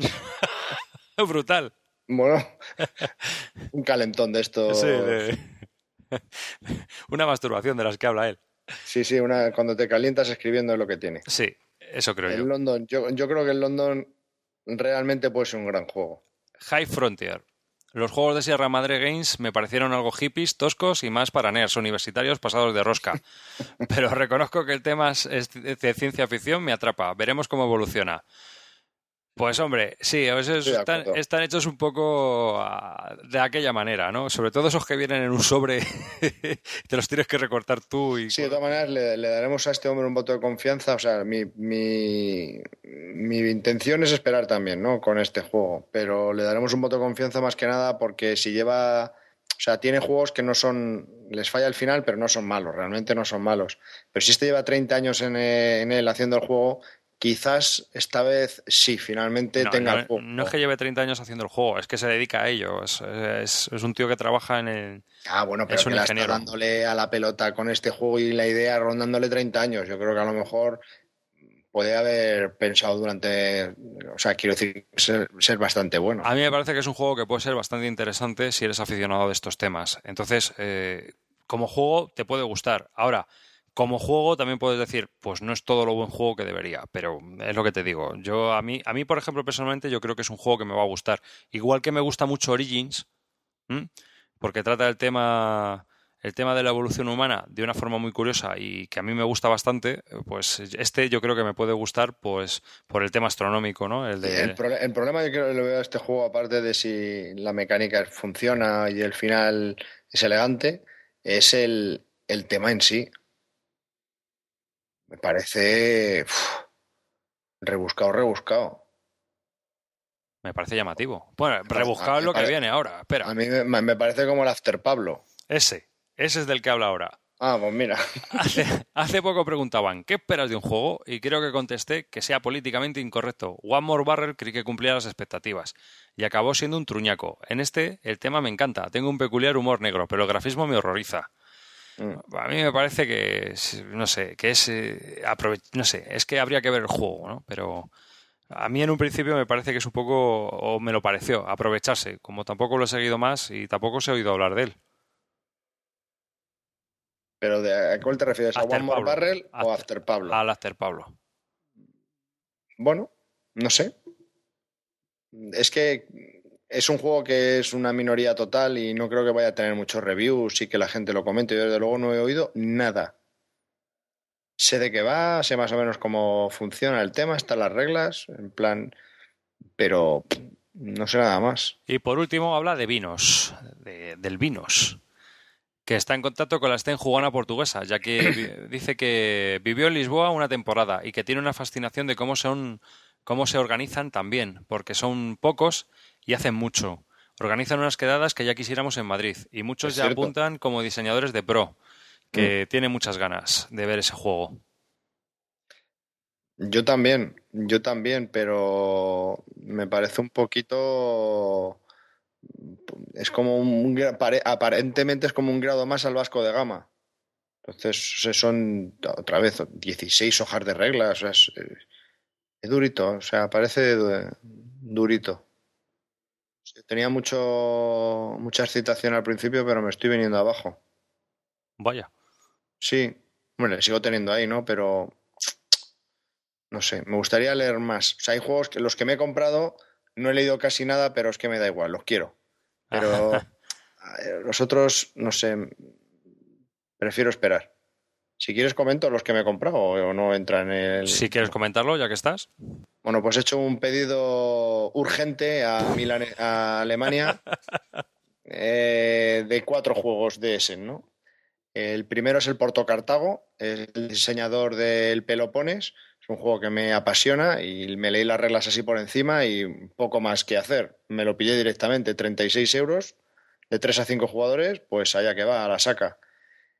El siguiente juego es el First Train to Nuremberg. Mm, sé que el, título original era muy bueno y bueno, este como ahora lo han hecho, era de 3 a 4 jugadores y esto lo han hecho de 2 a 4 con un tablero más vistoso y tal y cual y estaba por un precio de 30 euros, no me pude negar y aparte bajaba mucho los gastos de envío.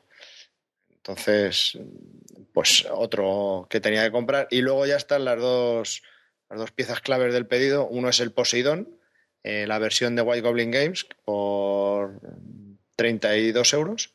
Que poco puedo decir, la verdad que siempre he querido tener un juego de la serie 18XX, pero me parecían realmente complejos. Y bueno, yo creo que con este, y encima se puede jugar a dos. Y por supuesto, como el top de los top, el 1860 Tale of White, que sé que va a tener un print, una tirada de 500 ejemplares y no me quería quedar sin él. Entonces hice el pedido inmediatamente y a las pocas horas se dejó de vender en, la página web donde lo compré. O sea, de lo cual me alegro. Entonces es un juego de, la serie también 18XX, un poquito más fácil, no llega a las llega a las tres horas de duración máximo. Y que tú le vas a poder sacar unas cuantas veces. Yo creo que sí, y es de, de dos a cuatro jugadores. Entonces me va a permitir conocer la serie de las 18XX entre este y el Posidón de una manera que es lo que yo quería, vamos. Entonces, pues ese ha sido mi pedido urgente. bueno, pues seguimos con los correos, que ya estamos terminando. Bien. Sí, sí, sí. Mm, Manuel Calzado nos envía un correo que nos habla de que él es un oyente y, bueno, tanto él como su señora nos siguen son oyentes de nuestro podcast desde hace mucho tiempo y que reescuchan los episodios mientras juegan en casa o limpian el piso o, hacen sus tareas. y, y, que bueno, mientras el sábado pasado se echaban una noche quinicia, o sea, jugaban por lo menos una vez a cada uno de los juegos de Reiner Quinicia que tienen en la ludoteca, así del tirón. qué, qué puto friki, cómo mola. pues en eso andaban mientras escuchaban en el monográfico sobre ese en 2010.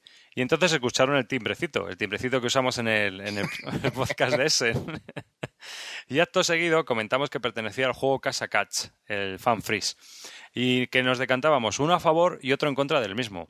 La verdad es que este juego llama la atención a su señora cada vez que lo ve en las estanterías de su circuito friki habitual y que se había preguntado y que dice, pues vamos a darles el coñazo a estos chicos y a ver qué nos pueden decir de si les dedicábamos unos minutillos para contar lo que pensábamos cada uno sobre el juego, de un poco, de una manera un poco más detallada. Sí, mira, el, tema que tiene es que es, es, es, un, es un juego de subastas. Eh, hay uno que va a empezar, que es el director de la lonja, y va a ir vendiendo pescado. Entonces, eh, va a ir subastando pescado. Entonces, va a sacar pescado y va a decir, ¿alguien quiere este pescado por 7.000? 7.000 no, y, y, entonces si no le pones vida o con la gente con la que juegas no tiene vida, pues se queda en un juego soso y no tiene sentido. Sin embargo, si estamos todos en el, con las ganas, pues puede ser un juego muy divertido. Porque el timbre es, en el momento en que a alguien le viene bien la subasta, pues el primero que le dé al timbre es el que se va a llevar la subasta. Paga y se lleva todos los pescados. Básicamente es así el juego, ¿no? Y los vas colocando en tu tablero y ya está hay más cosas, pero básicamente es así. Entonces, si no hay ambiente, pues ese juego no dice nada. Es un, es un juego familiar, es un juego de subastas familiar. Pero, pero, perdona, y, termino. No es que no me guste, pero es que depende con quién lo juegues, puede ser o el mayor muermo o la mayor diversión del mundo. Eh, así es como yo lo veo. Pero independientemente de con quién lo juegues, creo que es un juego correcto. Está bien. Está bien. Lo que pasa es que no tiene para mí ese puntito de poder tenerlo en la ludoteca, por ese sentido, que depende con quién lo juegues, puede ser que te coma la mierda o te, o, por el juego tan bueno que has traído. Entonces, pero está bien, el juego está bien. ¿Tú qué opinas, David? Bueno, es un, es un juego de subasta familiar. Mm, es hasta cinco jugadores, entre tres y cinco jugadores, pero la verdad es que si juegan cinco, mejor. ¿Vale? Efectivamente. Y bueno, eh, es un juego de subastas, pero no es el típico juego de subastas analítico. No tiene nada que ver, por ejemplo, con, juegos como el Medici, ¿no?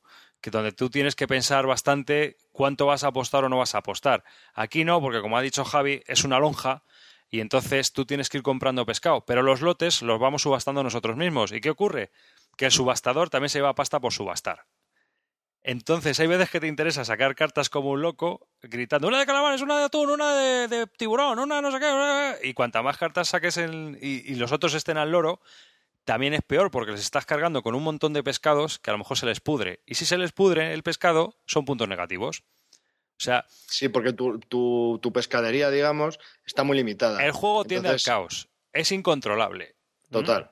Es una subasta de cachondeo vas a toda pastilla. Y entonces, es lo que dice Javi, en ese aspecto ahí lleva toda la razón. Si no estás eh, en, un grupo de gente donde todo el mundo se está riendo y donde todo el mundo está descacharrándose como venga, venga, que va, que vengo, que vendo unos chanquetes o yo qué sé. Al rico pescadito. Sí, sí, hay que, hay que darle un poco de, de tralla narrativa y de darle vida, ¿no? Correcto, y no todo el mundo está en la labor de, hacer eso. Y claro, el sistema de subasta es subasta holandesa, es decir, que se van sacando productos, ¿no? Es un tipo de subasta holandesa. Y entonces se vende el lote al mismo precio siempre. Y ahí tú tienes que estar al loro de, qué pescados necesitas, porque claro, cada uno eh, tenemos tres espacios o dos espacios o una cosa así. tres espacios y el hielo. Eh, sí, dos espacios y el hielo me parece que es. Eso, algo así. Y entonces, pues tú vas obteniendo esos pescados, esos grupos de pescados y luego vendiéndolos por unos precios fijos, haciendo una colección de cartas del mismo pescado. A mí me gusta, es muy divertido. En mi grupo de familia funciona bastante bien, pero claro, es que, bueno, tú por ejemplo, Javi, conoces a mi hermano. O sea, tú imagínate cómo puede ser se, la subasta se con él. se- se presta a, a todo tipo de cachondeo. Claro, entonces. Por eso te eh, digo, pero ese es el problema, que yo no sé con quién lo sacarían estos que nos están preguntando. Claro, pero, Pero- nosotros comentamos cómo creemos eso- que funciona el juego y por qué. Depende de tu grupo de juego, yo creo. Claro, si tu grupo es un ju- grupo de juego analítico total Martin Wallace, pues obviamente eh, cómprate el Medici, no te compres este. No, y aunque lo sean, pero si cuando sacas un filler todos se ponen en modo filler y modo cachondeo, pues de puta madre. Si no, mm, pues no, Por ejemplo, en tu grupo no funcionaría. pues no. Así es. Porque no. Está- estamos jugando un juego de dos horas súper duro, de repente sacas esto, no quieren vender pescado, quieren. Pues eso, matarte. Sí, Yo que sé, otra cosa. En tu grupo otra cosa. Cada uno Sí, sí. tiene su grupo. Y bueno, pues hasta aquí termina nuestra sección de correos y comentarios de los oyentes y alguna noticia Oh, más. Ahora que estamos en racha, macho. Sí, así que ya no tenemos más correos, acabo de mirar, de Oh. del último número. ¿m? Y hasta aquí termina este Si es que no escribís, joder, si es que no escribís. Es que hay un porcentaje de gente que escribe nada más, no sé si lo sabías. Cho, es que no me escriben, no, no escriben. Así que, bueno, pues aquí termina este episodio número 31 del podcast de Bislúdica. Espero que lo hayáis disfrutado. Recordad que nos podéis enviar un correo a bisludica.gmail.com o que podéis dejar un comentario en nuestra página web, bisludica.com. Que nos encanta que nos escribáis, que nos mandéis cosas o que nos deis vuestra opinión. Y, Y, que escribáis en, y que escribáis en, el- en la página web que ahora ya contestamos con más facilidad. Pues antes de terminar, os vamos a dejar con un trocito de la charla que tuvieron nuestros corresponsales. Ay, Preséntalo tú, preséntalo tú. Nuestros corresponsales desde el sur de España estuvieron en Córdoba, sí, ya que nosotros no le pudimos poner ni ojos ni orejas. Ellos son los que nos van a hacer este review del, del afamado Festival Internacional de, de. Juegos de Mesa de Córdoba. Hala, a que lo disfrutéis. Que lo disfrutéis. Pero no pongas mucho, ¿eh? que nos quitan protagonismo. Y bueno, y la pues, gente, pues nada, muchas gracias por escucharnos. Hasta dentro de 15 días muchas gracias por estar ahí. y hasta pronto. Hasta pronto. Un abrazo, chao. Chao.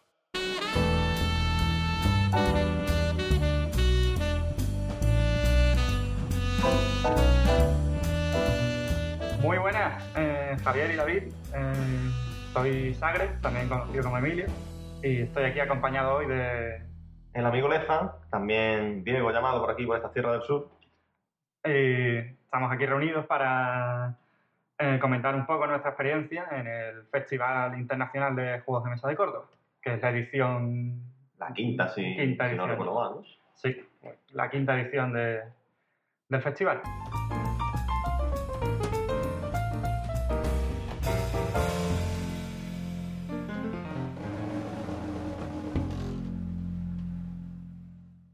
Bueno, vamos a hablar un poco de las novedades que pudimos ver allí. Entre otras, pues la más, en verdad la que más nos gustó, ¿no? Se Sí, podría a mí decir. también. Es Tricoda, que lo saca, que editora lo saca. ¿Eh? Morape. Morales. Pues, Y el juego está bastante bien, es un juego de deducción. ¿No? Si quieres hablar tú eh, más. sí, es un juego de deducción de... Tienes tres numeritos que tú no ves y los que sí ves son los números que tienen los otros y con una serie de preguntas tienes que intentar acertar los, los, los números que tienes tú delante. sí, A, mí, a mí me sorprendió que es que las reglas una cuartilla. es que las reglas te caben en la palma de la mano. Eso es muy corto. A mí particularmente es que me gustan mucho los, los juegos de deducción, el Timbuktu de, de Dirgen, por ejemplo. Y a mí me encantó, aunque mi hermano y a, y a Javi, que están jugando con nosotros, un poco más y, y le explota la cabeza, ¿no? Pero No, a mí lo que me pasa, a mí se me dan súper mal esos juegos. Pero es que mal demostré que se me da fatal. porque es que no daba ni una. no, la verdad que Y, al y con los que estábamos no se partían el culo. Claro, se al reían al porque. principio el juego la verdad que es complicado de pillarlo porque tiene una fecha de número y las preguntas dicen, bueno, esto no me dice nada, pero poquito a poco ya lo vas pillando el, el truco y, y van saliendo la- los numeritos. Pero vamos, contentos con el juego. A mí por lo menos me, Sí, fue el que más me, de los que más me de los que gustó más me gustó de, la- de lo que se presentó ahí.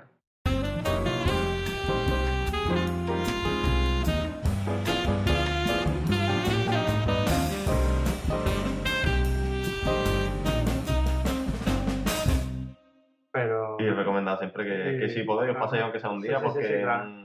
Es una experiencia pasar Sí, por sí, ahí por, por Córdoba esta sí, fecha. es ¿no? el festival más importante que por aquí, ¿no? Sí, de España es de España es el, duda, vaya. es el pequeño S en español. Bueno, esa, a ver qué nos trae. Sí, bueno, ya ya llegará. A ver esta semana que nos. Nada, a lo mejor preparamos algo para eso también, para comentar algo. lo que veamos. Pues bueno, pues un saludo David y Javier y, y nos despedimos. Goodbye. Bye.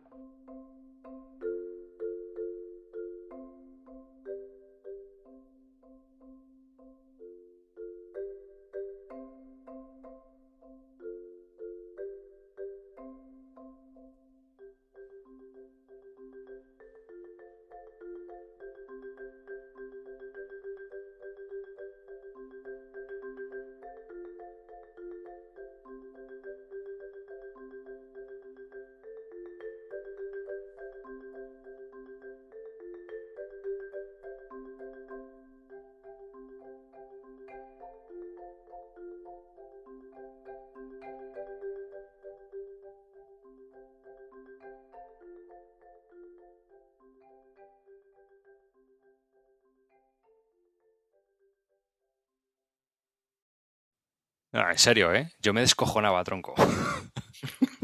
Hostia, tío. Que avances página, coño, que, que tú, que ya ha quedado claro.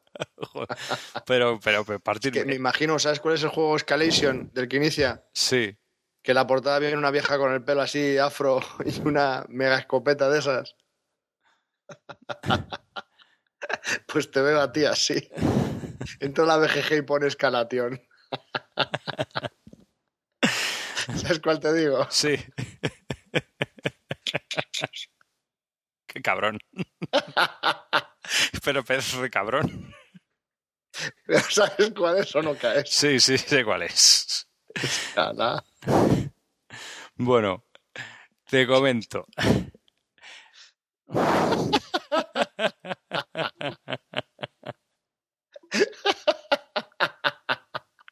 Es una señora con un bazooka que flipas.